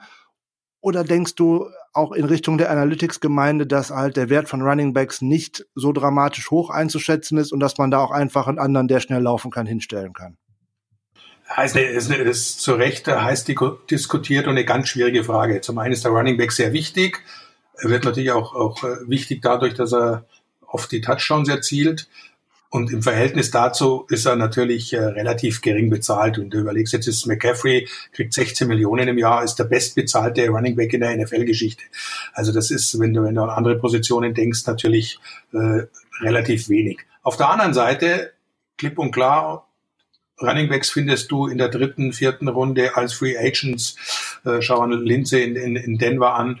Also es gibt genügend Beispiele, dass du einen Running Back nicht hoch draften musst und dass er trotzdem gut sein kann, weil das Laufspiel halt nicht nur vom Running Back abhängt, sondern von, von vielen anderen Faktoren. Zuallererst mal von der Offense Line. Da hat damals Dallas meiner Ansicht nach genau richtig begonnen und, und reagiert. Drei Erstrunden-Picks an die Offense Line und die war halt dann auch überragend. Und da war ja Elliott nicht der Erste, der zum besten Läufer der Liga wurde. Von daher hätte ich als, als Jerry Jones äh, das Spiel noch ein bisschen äh, weitergetrieben. Ich hätte nicht ganz kurz vor, vor Saisonbeginn dann noch den Mega-Vertrag rausgehaut, sondern hätte erstmal Tony Pollard spielen lassen. Mal schauen, wie das und, und, und Elliott in Mexiko hocken und, und mal sehen, äh, was passiert. Das, das, auf der anderen Seite muss man natürlich den, den, den äh, Spieler verstehen. Running Back leben sehr kurz. Im Normalfall, wenn man nicht Frank Gore heißt, den ich übrigens bei den 49ers sehr gern gesehen habe. Äh, wenn, wenn man also nicht so ein Ausnahmespieler ist, dann hat ein Running Back fünf, sechs Jahre, dann, dann ist er eigentlich durch. Äh, und von daher muss man die verstehen.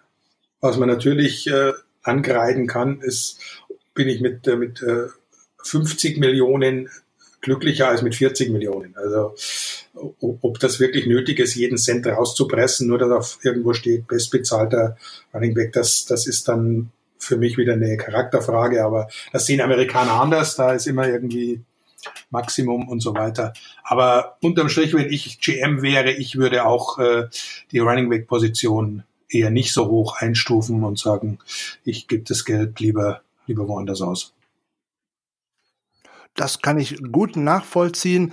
Ähm, ich verstehe nicht, diese ganze Diskussion wird immer so im luftleeren Raum eigentlich geführt, so nach dem Motto, ähm, das hängt alles nicht miteinander zusammen. Analytics würde sowieso immer sagen, werf den Ball, werf den Ball, werf den Ball das finde ich immer ein bisschen merkwürdig. Wenn man das Zusammenspiel dann tatsächlich sieht, es funktioniert man eben nur als, als Mannschaft und eben nicht als nur einzelner Spieler. Ich glaube, dass ein äh, Ezekiel Elliott hinter der Offensive Line der 49ers auch guten Erfolg haben könnte. Ja, ihr, ihr, ihr habt ja das beste Beispiel. Ihr habt drei oder waren es vier Running Backs letztes Jahr, die, die, und, und jeder war gut. Also, das ist, und jeder hatte eine spezielle Aufgabe. Ne? Also das, wir haben es ja auf die Spitze getrieben, dass äh, teilweise, wir hatten ja einen Running Back, der im Prinzip nur die Goal-Line-Dinger gemacht hat und ansonsten kaum zu sehen war. Und äh, das hat finde ich, sogar nochmal so richtig ad absurdum äh, getrieben, ne? die Snaps so aufzuteilen, je nach Spielsituation. Ne? Ja, in einem guten Scheme. Da kann auch ein nicht ganz so toller Running Back sicherlich einiges rausholen. Jetzt wird jeder von uns sicherlich zustimmen, dass äh, Le'Veon Bell über Jahre hinweg einer der besten Running Backs der Liga gewesen ist, auch gerade im Passing Game. Aber er stand auch immer hinter der mitbesten Offensive Line. Jetzt hat er seinen Vertrag ja halt auch versucht, äh, groß auszureizen, was ja nicht funktioniert hat. Bei den Jets bekommt er ja jetzt weniger Geld, als die Steelers ihm vor dem Holdout geboten haben. Aber in der letzten Saison hinter einer grauenhaften Offensive Line ist er ja gar nicht mehr zur Entfaltung gekommen. Also es hängt also immer mit an den Umständen ab und deswegen wird mir das zu selten rausgekehrt, dass das Ganze ein Teamsport ist und gerade die dicken Jungs in der Offensive Line bekommen viel zu wenig Aufmerksamkeit. Wichtigste Unit im Football. Ohne, ohne funktionierende Offensive Line äh, kannst du machen, was du willst.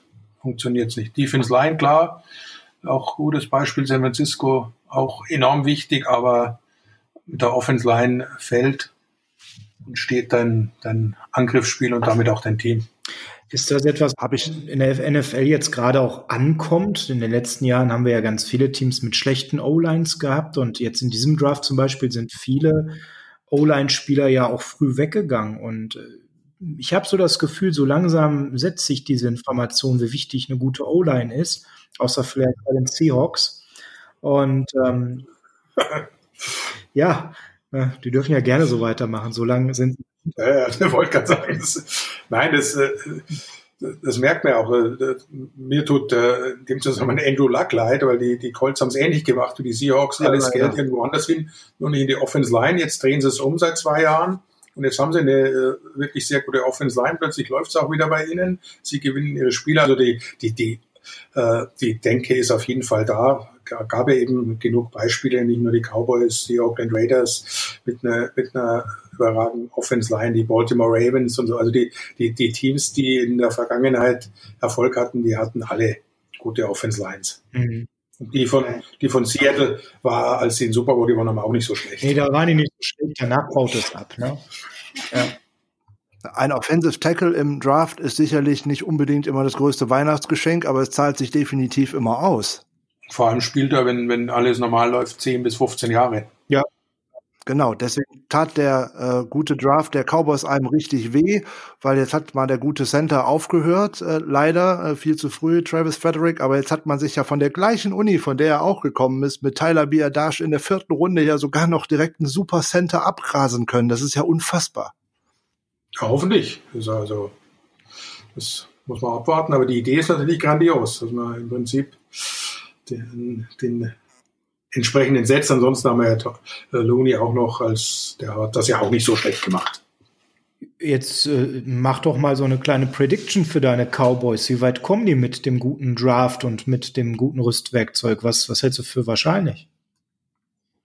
Alles ist möglich. Also ich bin jetzt nicht der allergrößte Mike McCarthy-Fan. Ich hätte mir da auch ein äh, bisschen was Innovativeres gewünscht, aber es ist ein neues System, vor allem ein neuer Defense Coordinator, also da, da wird sich schon einiges tun.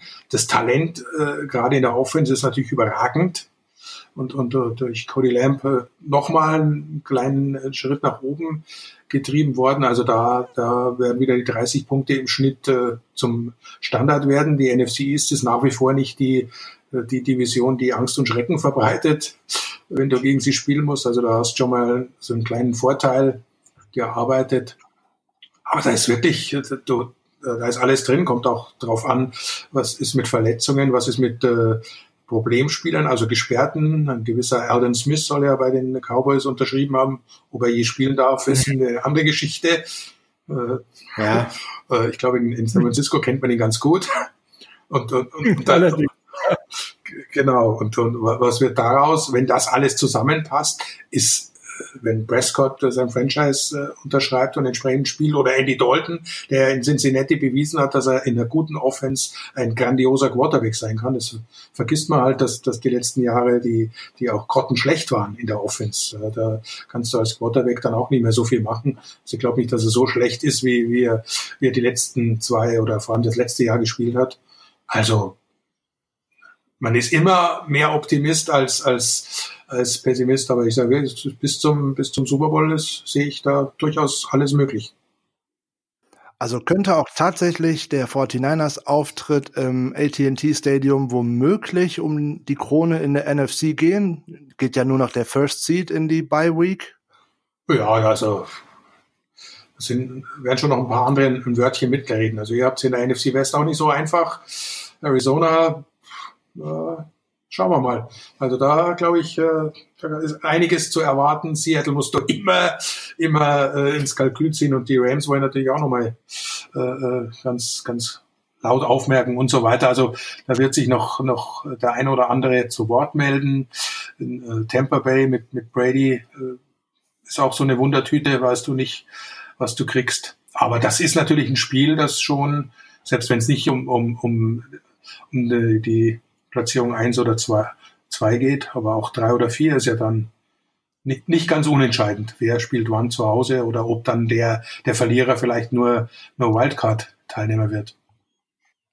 Oder im schlimmsten Falle gar nicht mehr in die Playoffs kommt. Ist durchaus alles drin. Also ich glaube, wir alle drei würden es sofort unterschreiben, wenn man sagt, die äh, Cowboys und die 49ers sehen sich so spät, wie es eben geht, in den Playoffs zu einem tollen Spiel, oder? Klar. Nehme ich. Kein Thema. okay, ich rufe dann morgen Roger Goodell an. Ja, soll er schon mal terminieren. Ne? Ähm, äh, das wäre auf jeden Fall wieder ein Spiel, was so ein bisschen an dieser Legende der Rivalität ja auch weiter feilen könnte, dass die frisch bleibt. Das fände ich schon toll. Äh, ich bin wirklich, äh, Günther, total geflasht, wie offen du so über alles sprichst. Ich finde, das ist ein mega interessantes Gespräch. Und ähm, du hast ja jetzt schon auch so viel genannt. Dein Lieblings-49er-Spieler, so wie ich rausgehört habe, den Lieblings-49er-Moment, ja. Äh, auch wenn der für dich ganz negativ war mit The Catch. Du hast äh, Joe Cool kennengelernt, ein Autogramm bekommen, du warst ganz dicht dran. Gibt sonst noch etwas, wenn du an die 49ers denkst, ähm, was dir spontan einfällt, eine Anekdote, eine Geschichte, ein Erlebnis, wo du sagst, das wird hier heute noch gut reinpassen? Oh, da gibt's äh, ziemlich viel. Ich will ja hier keinen Neidisch machen, aber ich habe natürlich im Laufe meiner äh, Karriere dann relativ viele auch von den 49ers Größen getroffen. Joe Montana im, im Nachgang dann noch mehrfach. Der war ja auch eine Zeit als Kollege für NBC unterwegs und wir sind damals ja noch sehr viel gereist und ich war in vielen Stadien, saß ich neben ihm und so weiter. Ein paar andere Spieler. Äh, was, was mir immer wieder so in, in den Kopf kommt in der, in der momentanen Situation und Zeit, ist halt Eddie De Bartolo, äh, die arme Sau, wenn man so will, die, den, der die 49ers abgeben musste, weil er es gewagt hat, eine Glücksspiellizenz äh, auf einem Boot äh, sich zu besorgen. Und äh, wenn man das in der heutigen Zeit sieht, wo sie in Las Vegas ein Team ansiedeln und wo Glücksspielbüros in, in Stadien erlaubt werden und so weiter, das tut mir persönlich weh, weil den habe ich äh, sehr geschätzt und als ein, eine führende Persönlichkeit in der NFL äh, einfach wahrgenommen. Und das, das finde ich, wenn man sich das überlegt, was damals gelaufen ist und, und was, was heute plötzlich alles geht, das ist schon bitter. Ja, ja, Frank, das wäre tatsächlich vielleicht mal für die Off-Season äh, ein spannender Inside-Look, wo wir mal eine Folge aufnehmen könnten, ne? Das könnten wir gerne machen. Bevor wir den Günther in einen schönen Feierabend heute entlassen, ich habe noch eine Frage, die brennt mir einfach auf den Nägeln. Wie wird man Synchronsprecher für eine amerikanische TV-Serie wie Friday Night Lights? Indem einen jemand kennt und empfiehlt. Ganz einfach. Wobei äh, äh, Synchronsprecher in dem Fall nicht ganz richtig ist. Ich bin keine, ich habe es natürlich schon gemacht in, in, in kurzen Sequenzen. Es ist wahnsinnig schwierig, es ist was ganz anderes. Also da brauchst du wirklich die Schauspiel- und Synchronausbildung, die habe ich nicht. Ich habe ja nur einen Reporter synchronisiert und im Prinzip also nichts anderes gemacht, als ich sonst tue, Footballspiele kommentiert. Das war bis auf wenige Sequenzen, wenn ihr euch das mal genauer anschaut, auch nicht lippensynchron, weil es eben nicht nötig war. Von daher war das möglich. Und ich habe die Serie nicht äh, eben das viel wichtigere Aufgabe war. Ich habe sie ja nicht, nicht nur diesen Sprecher da synchronisiert, sondern ich habe die, die Serie footballmäßig äh, betreut, redaktionell. Also die ganzen Skripte nach den logischerweise vorhandenen Fehlern äh, durchsucht und habe die entsprechenden Änderungen vorgenommen, dass das wirklich auch eine Football-Serie wurde und nicht eine amerikanische Highschool-Serie mit, mit so den, den typischen Übersetzungsfehlern, die du normalerweise hast. Ich habe damals einen Trailer dazu gesehen, habe deine Stimme gehört und habe gedacht, alles klar, das muss ich mir anschauen. Ja, le le leider ist ja meine Person gestorben. Also den ich und im Synchron ist es so, dass wenn, wenn der Schauspieler nicht mehr da ist, dann bist du auch raus und dadurch ist dann in den späteren Folgen der neue äh, Stadionsprecher wird er dann von meinem lieben Kollegen Markus Gaub synchronisiert. Zum Thema eine Frage noch. Ähm also was ich jetzt so in der Vorbereitung zu heute, was mir aufgefallen ist, du hast ja eigentlich alles, was man so beim Football machen konnte, gemacht. Du hast über deine Spielerkarriere mit uns gesprochen, wo du bis auf Quarterback jede Position hattest. Du bist ganz lange Kommentator gewesen. Du warst in der NFL Europe nahe dran. Was wir heute hier noch so gar nicht äh, richtig thematisch drin hatten, waren ja auch die Munich Cowboys, wo du ja auch richtig im Präsidium warst, ähm, im Vorstand als Oberster. Ähm, wenn du all diese Erfahrungen nimmst, was hat dir da wirklich so am, am meisten Spaß gemacht? Was, welche Funktion und, und was war vielleicht das, wo du sagst, das war so gar nicht deins oder ja, oder am wenigsten schön? Gibt es das überhaupt, wenn man so mit dem Sport verbunden ist? Ja klar, also das, also am, am, am schönsten natürlich ist selber spielen. Da geht nichts drüber. Football spielen ist äh, dieser Mannschaftsgeist und, und die Sportart und das, das Darum ist es ja so schlimm für viele aufzuhören und, und ich kann, kann, kann, kann das äh, wunderbar nachvollziehen, wenn die, die Karriere verlängern wollen oder wenn dann eben, eben die College-Spieler, die es nicht schaffen, Profi zu werden, wenn die in ein Loch fallen. Also das, das Football-Spielen ist schon das Geilste. Dann war ich von Anfang an ja schon äh, Jugendtrainer, also das sehr früh angefangen, weil mich das immer gereizt hat, das Wissen weiterzugeben und, und, und eben das, das das Trainer sein. Das habe ich dann ja auch bei, der, bei den Senioren relativ lang gemacht, inklusive unserer Meisterschaft.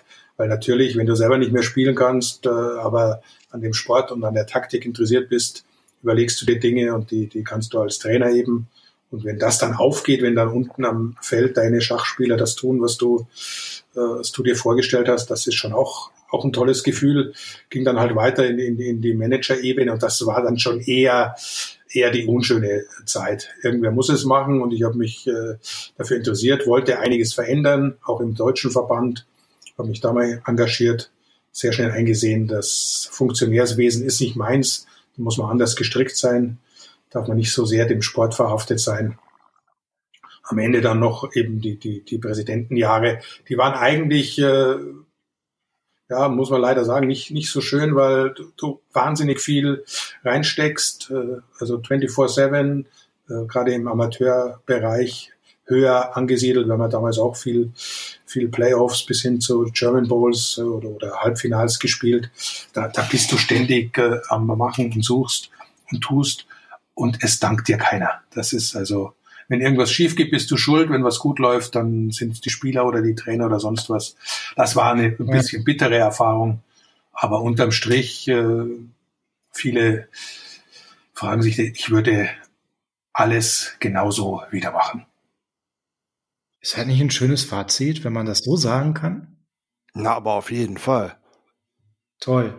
Bist du eigentlich irgendwo noch mit den äh, Munich Cowboys heute verbunden? Ähm, hast du da noch Kontakte, einen Blick hin? Oder ist das so über die Jahre, dass du auch so eine Distanz entwickelt hast nach der sehr intensiven Zeit? Nee, also das, das äh, ist ja jetzt nicht mein Baby, aber ich habe es mitgegründet und das ist mein Leben. Bin natürlich noch äh, verbunden, ich krieg, krieg mit, was abgeht und nehme mir immer vor, einmal im Jahr wenigstens im Stadion zu sein. Spreche dann auch mich mit ein paar von den alten Kumpels ab, so dass wir so immer eine kleine Clique sind. Wenn wir nicht sowieso ein Treffen, so jubiläumsmäßig, gibt es dann nicht immer organisierte Treffen aber dass wir da immer so eine kleine Gruppe sind und mindestens einmal im Jahr schaue ich mir dann ein Spiel auch im Stadion an. Und es ist auch schön, dass sie sich sportlich wieder oben festgesetzt haben. Nachdem das ja zeitweise so ein bisschen hin und her ging, ist das ja jetzt doch auch alles wieder äh, erfolgsversprechend hatte die letzte Zeit, ne? Jein. Playoffs ist halt in Deutschland, heißt gar nichts. Wenn du Vierter bist im Süden, dann fährst irgendwo nach, nach Braunschweig oder Kiel oder Dresden und kriegst auf die Mütze und fährst wieder heim. Also die, die Kluft ist schon sehr groß im Football und die hängt gerade in der GFL mehr als, als äh, vielleicht in anderen Sportarten vom Geld ab und da ist in München halt in der Fußballhochburg nicht viel zu holen. Aber es ist natürlich schön, erste Liga nach wie vor und, und, und vielleicht geht es ja auch mal wieder Richtung zweiter Platz, dass du ein Playoff-Heimspiel hast das, das macht schon einen Riesenunterschied im Football. Sonst müsste man den Herrn Hönes vielleicht noch für Football ja, genau. begeistern. Für Basketball sicher begeistert die letzten Jahre und plötzlich ging da ja was. Ne? Ich, ich saß schon bei ihm im Büro, aber ohne ihm was zu wollen, das Spiel wird er nicht verstehen. Das, äh, er hat sich doch so, das, das darfst du ihm nicht vorwerfen. Er ist ja sehr auch Amerikan bezogen, war oft drüben, hat sich auch Footballspiele angeschaut, aber hat dann auch schnell erkannt, es ist viel zu groß und du brauchst zu viele Leute und äh, da hat er schon das richtige Näschen gehabt, dass du damit zumindest in Deutschland auch kein Geld verdienen kannst. Ja, aber spannend, dass er sich auch dafür interessiert und danke nochmal auch dafür diesen, diesen Insider-Einblick. Ähm, ich fand das ganz bemerkenswert, dass er dann eben den Basketball da so äh, nach vorne gebracht hat und äh, da auch richtig mit Schwung und mit Nachhall. Das muss man ihm erlassen, wenn er sich da in so eine Sache hineinfuchst und äh, dann Affinität hat, dann äh, kriegt das ja Druck. Ne? Und, hat sich natürlich an die Cowboys erinnert und hat, hat sich die Cheerleader von den Cowboys Ach, tatsächlich. Weil die, die, die konnten das schon, was, was er auch gebraucht hat zur Unterhaltung der Zuschauer. ja, stark. Ja, ich drücke den Munich Cowboys die Daumen und generell der, der German Football League. Wie siehst du das Standing der deutschen Liga so jetzt in, in Europa momentan und den europäischen ähm, Football? Also da muss ich ehrlich sagen, bin ich, bin ich zu weit weg. Ich habe dieses Endspiel da damals Frankreich gegen Deutschland bei den World Games, glaube ich, war es. Mhm. Mit, mit, mit Esume natürlich, habe ich mir angeguckt, aber sonst, da bin ich also zu weit weg. Da einmal ein Cowboy-Spiel, aber das ist mehr ein Familientreffen im Jahr. Ich schaue mir die Tabelle an, aber äh, und Österreich mit Schuhen natürlich, als der da noch Trainer war, äh, ich ein bisschen verfolgt, aber ansonsten, da bin ich, da bin ich wirklich zu weit weg. Ja, ja du hattest ja von dem Gefälle auch schon gesprochen. Also zu mehr reicht's bei mir auch nicht. Ich weiß nicht, Frank, ob du da eine Affinität zur German Football League aktuell hast. Ich besuche so auch ein, zwei Spiele im Jahr. Ich bin immer sehr verwundert über dieses äh, Gefälle, das, was du gerade sagtest, fällt mir dann teilweise eben auch schon auf, dass man da auch schon sehr gut aufpassen muss, zu welchem Spiel man geht, weil das sonst sehr einseitig sein kann. Ne? Ähm, ich könnte da nur von den Düsseldorf Panthern berichten, weil das bei mir um die Ecke herum ist. Also das Gefälle ist riesig. Die sind ja in der letzten Erstligasaison, wo sie dabei waren, eigentlich in allen Spielen dramatisch verprügelt worden und da gab es auch keinerlei Chance auf den Klassenerhalt. Was mich an der GFL und überhaupt an diesem stört, ist, der ganze Verband, der tut so überhaupt nichts, um mal auf diesen NFL-Hype mit aufzuspringen, um zu gucken, dass dort mal Spiele im Fernsehen übertragen werden, überhaupt wie sich der Verband nach außen äh, präsentiert, dass da auch ein, ein deutsches Team als Titelverteidiger nicht zu einer Europameisterschaft fährt, weil der Verband da irgendwas verbockt hat oder da keine Lust drauf hat. Also das kann ich alles so nicht verstehen. Oder dass man nicht versucht, jetzt gerade so einen Patrick Esume als äh, Galionsfigur vor diesen Verband zu stellen und damit sich da auch dieser Hype auch in die kleineren Vereine mal treibt, das verstehe ich einfach nicht. Mhm. Aber lasst uns doch nicht negativ enden mit, nee, mit, dem, deutschen, ja, mit dem deutschen Verband, weil das ist wirklich ein Drama pur. nee, ich glaube, da wollen wir gar nicht tiefer rein, sonst wird das so ein ganz, ganz trauriger Abend. Ähm, aber das, das rührte so gerade in mir, weil du ja natürlich auch den Einblick da so hast und man hat eben halt dieses Gefühl, da muss ja eigentlich viel mehr gehen. Aber gut, machen wir einen Haken dran und enden vielleicht nochmal mit einem schönen Thema. Frank, hast du noch äh, eine deiner Fragen offen? Meine Fragen sind eigentlich alle ziemlich beantwortet. Ich habe da einfach einen unheimlich interessanten Abend mit totalen Einblicken, die Günther einem so gewährt hat. Das finde ich einfach super. Ähm, ich bin wunschlos glücklich gerade. Ja, du bist auch mal ein Wort. Ne? Man das sagen kann, besser geht's doch nicht.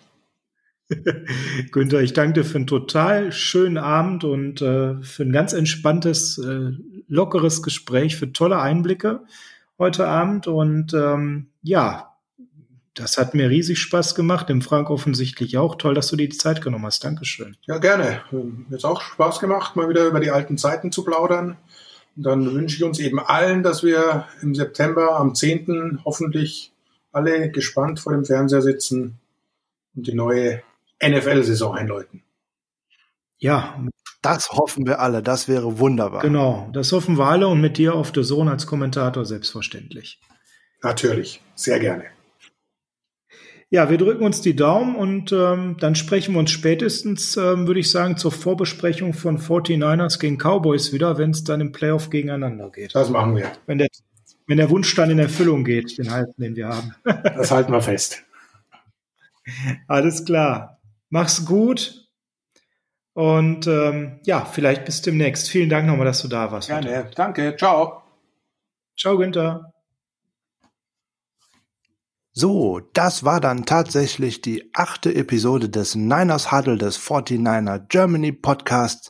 Wir bedanken uns noch einmal herzlich bei der Stimme des Football Günther Zapp für die ganzen tollen Geschichten, die er uns heute erzählt hat und dass er uns so viel von seiner Freizeit zur Verfügung gestellt hat.